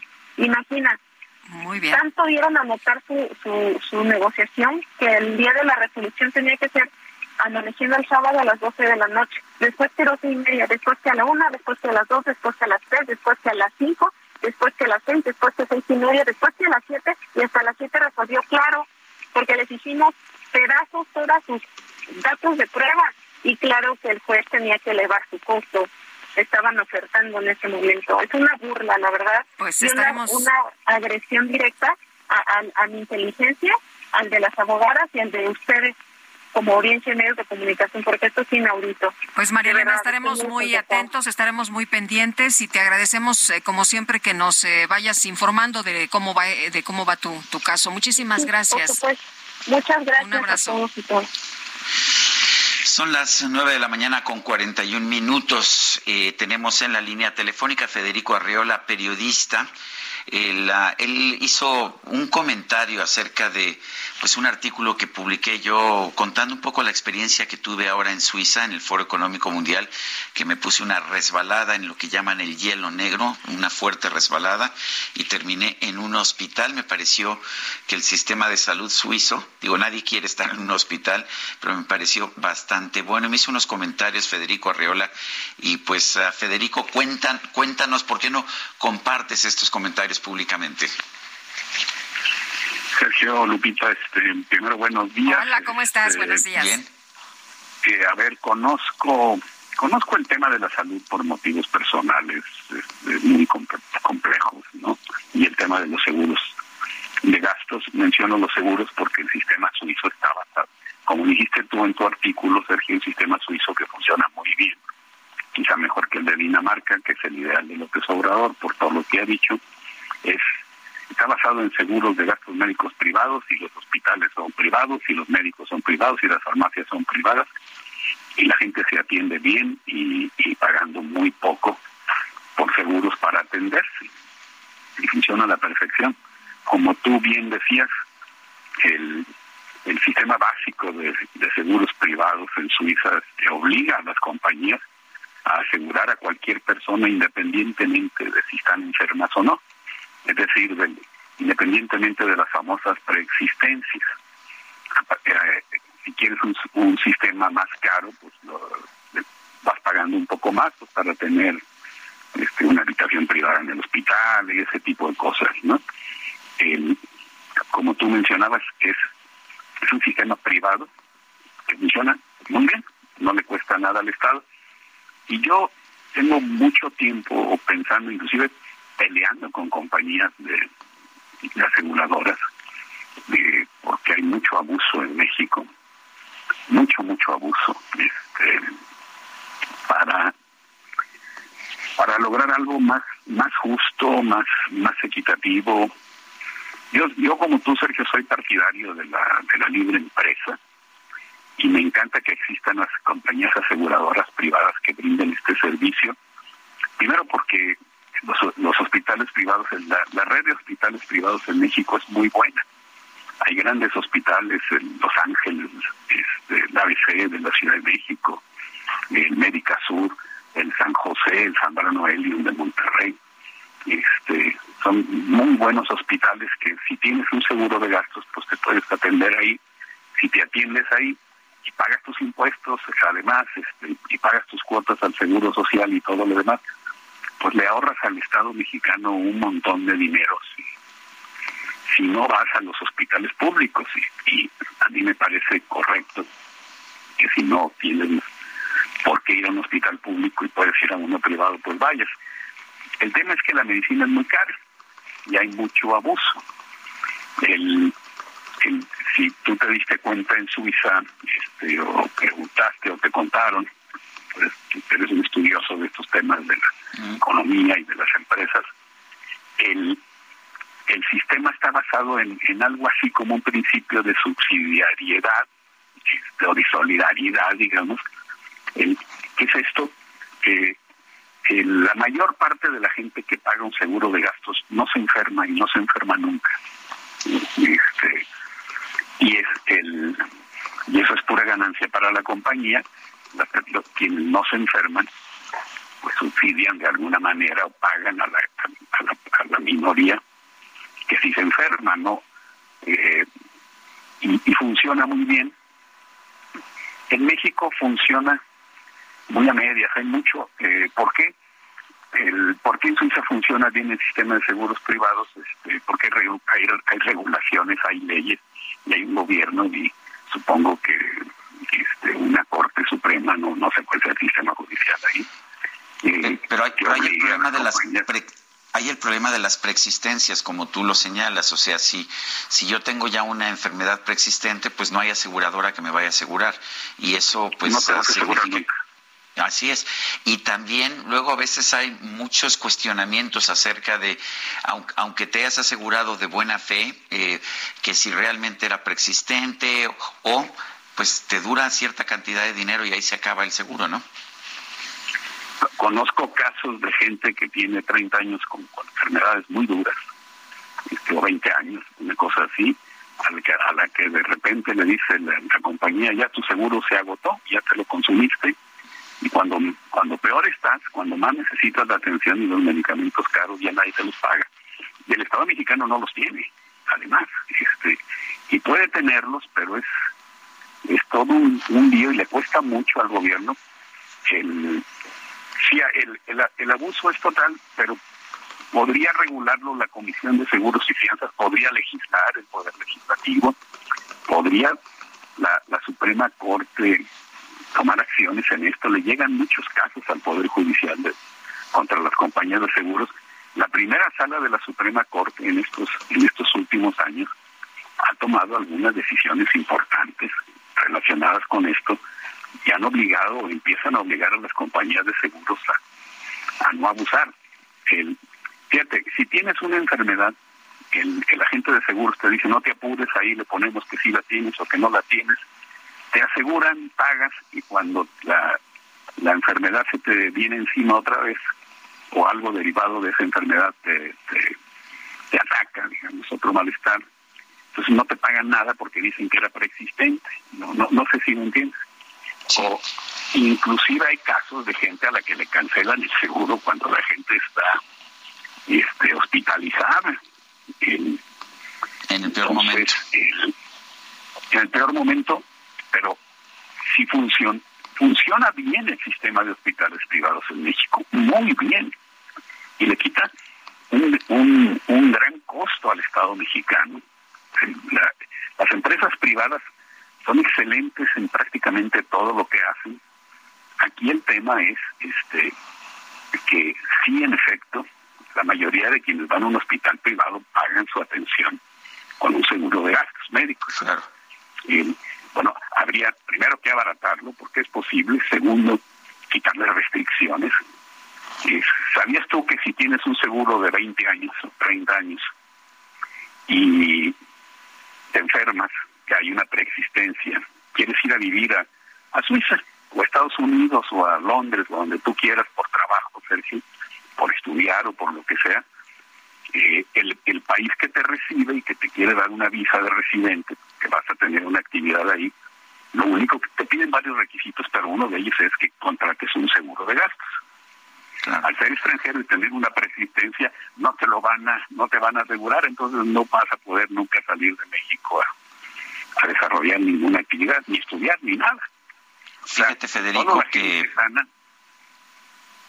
Sí, fíjate, Federico, que para mí el punto crucial es esto. Hay dos grandes sistemas, eh, son los quizás los dos mejores del mundo, el de Dinamarca, que es público, el de Suiza, que es privado. Y yo lo único que dije, vamos a echarle un vistazo al de Suiza, porque es posible que sea un sistema mejor hecho para nuestro país, es lo que quise decir en este artículo. Es bastante, es bastante mejor hecho para nuestro país, por lo menos para la parte privada. Que, le- que, insisto, si funcionara mejor le quitaría una gran carga al Estado que podría destinar más recursos a la atención de gente que, que, que no pues tiene acceso o no tendría acceso a esta cosa. O sea, la- el sistema privado en Suiza funciona muy bien. Este, muy, muy Federico bien. Arreola, No como siempre. En la farmacia. Federico Arreola, como siempre, gracias por tu comentario, gracias por interesarte en este caso y este y te mando un fuerte abrazo. Igualmente, gracias Sergio, gracias Lupita. Hasta luego, un abrazo. Buenos días, Felipe. Y vámonos a nuestro resumen final, Guadalupe. Adelante. El presidente Andrés Manuel López Obrador denunció que en redes sociales muchas personas han mostrado una actitud miserable al hablar de la salud del fiscal general de la República, Alejandro Gertz Manero. Ha habido mucha especulación y una actitud muy, eh, no quiero usar la palabra, quiero suavizarla. Yo, diría, la voy a usar, miserable en torno a este asunto, porque este vi un video, digo un mensaje, creo que en Twitter, y hay muchos eh, deseándole la muerte. Eso no se le puede desear a nadie. Bueno, y en este espacio, Marco Cortés, dirigente nacional del PAN, llamó a la Suprema Corte de Justicia a detener el llamado Plan B del presidente López Obrador en materia electoral. Por eso nosotros apelamos, de verdad sí apelamos a la Suprema Corte de Justicia a que haga valer la supremacía constitucional ante cualquier ley como esta que viene a vulnerar los procesos electorales. Es lo que el presidente claramente quiere ya? Es buscar ganar a la mala, imponerse. Y es por eso que el presidente tiene miedo de perder el poder, porque eso es que está haciendo todas estas maniobras, porque quiere debilitar al INE, quiere controlar a los gobiernos y quiere monopolizar la comunicación. El consejero electoral Ciro Murayama advirtió ante estos micrófonos que desde el poder se está llevando a cabo un ataque a las reglas e instituciones que garantizan el voto libre de los ciudadanos. Eso quiere decir que hay un embate desde el poder contra las reglas y las instituciones que permiten el voto libre de las ciudadanas y los ciudadanos. Ojalá el problema fueran dos personas que tuvieron mucha visibilidad, pues creo que aquí no estamos hablando de un asunto de personas, estamos hablando de un problema de definición política desde el poder para afectar aquello que le permitió incluso llegar legítimamente al gobierno. Esta mañana un grupo de jóvenes encapuchados tomó las instalaciones de la Prepa 5 de la UNAM por más de una hora. Sin embargo, ya se permitió el ingreso de los estudiantes al plantel. El gobierno de Rusia anunció la expulsión del embajador de Estonia por una supuesta rusofobia en ese país. Por su parte, las autoridades estonias informaron que van a exigir que el embajador ruso abandone su territorio. Spotify, líder mundial de las plataformas de música por Internet, anunció que se va a sumar a la oleada de despidos en las grandes empresas de tecnología con un recorte del 6% de su plantilla laboral. El piojo y la pulga se van a casar y no se han casado por falta de maíz. A ver, Lupita, imagínate, imagínate, esta es una joven llamada Yesenia Gómez y decide darle una sorpresa a su novio invitándolo a una supuesta fiesta de cumpleaños. ¿Y qué crees? Llega el novio y se da cuenta de que Sorpresa, sorpresa, que es una fiesta de boda, incluso está ya listo el juez para casarlos. ¿Y no corrió? Este, pues no sé, dice Yesenia que, que no era un matrimonio forzado porque los dos se querían casar. Ah, bueno. Se nos da, se nos olvidó, se nos acabó el tiempo, se nos acabó el tiempo, Guadalupe. Vámonos entonces, que la pasen todos muy bien, disfruten este día y aquí nos escuchamos mañana a las 7 en punto. Hasta mañana, gracias de todo corazón. Tiro, lirola, salta el ratón desde el ratonal. Amarren el gato, yo iré a padrinar. Tiro, lo tiro, tiro, liro, liro, tiro, lo tiro, tiro, lirola. Heraldo Media Group presentó Sergio Sarmiento y Lupita Juárez.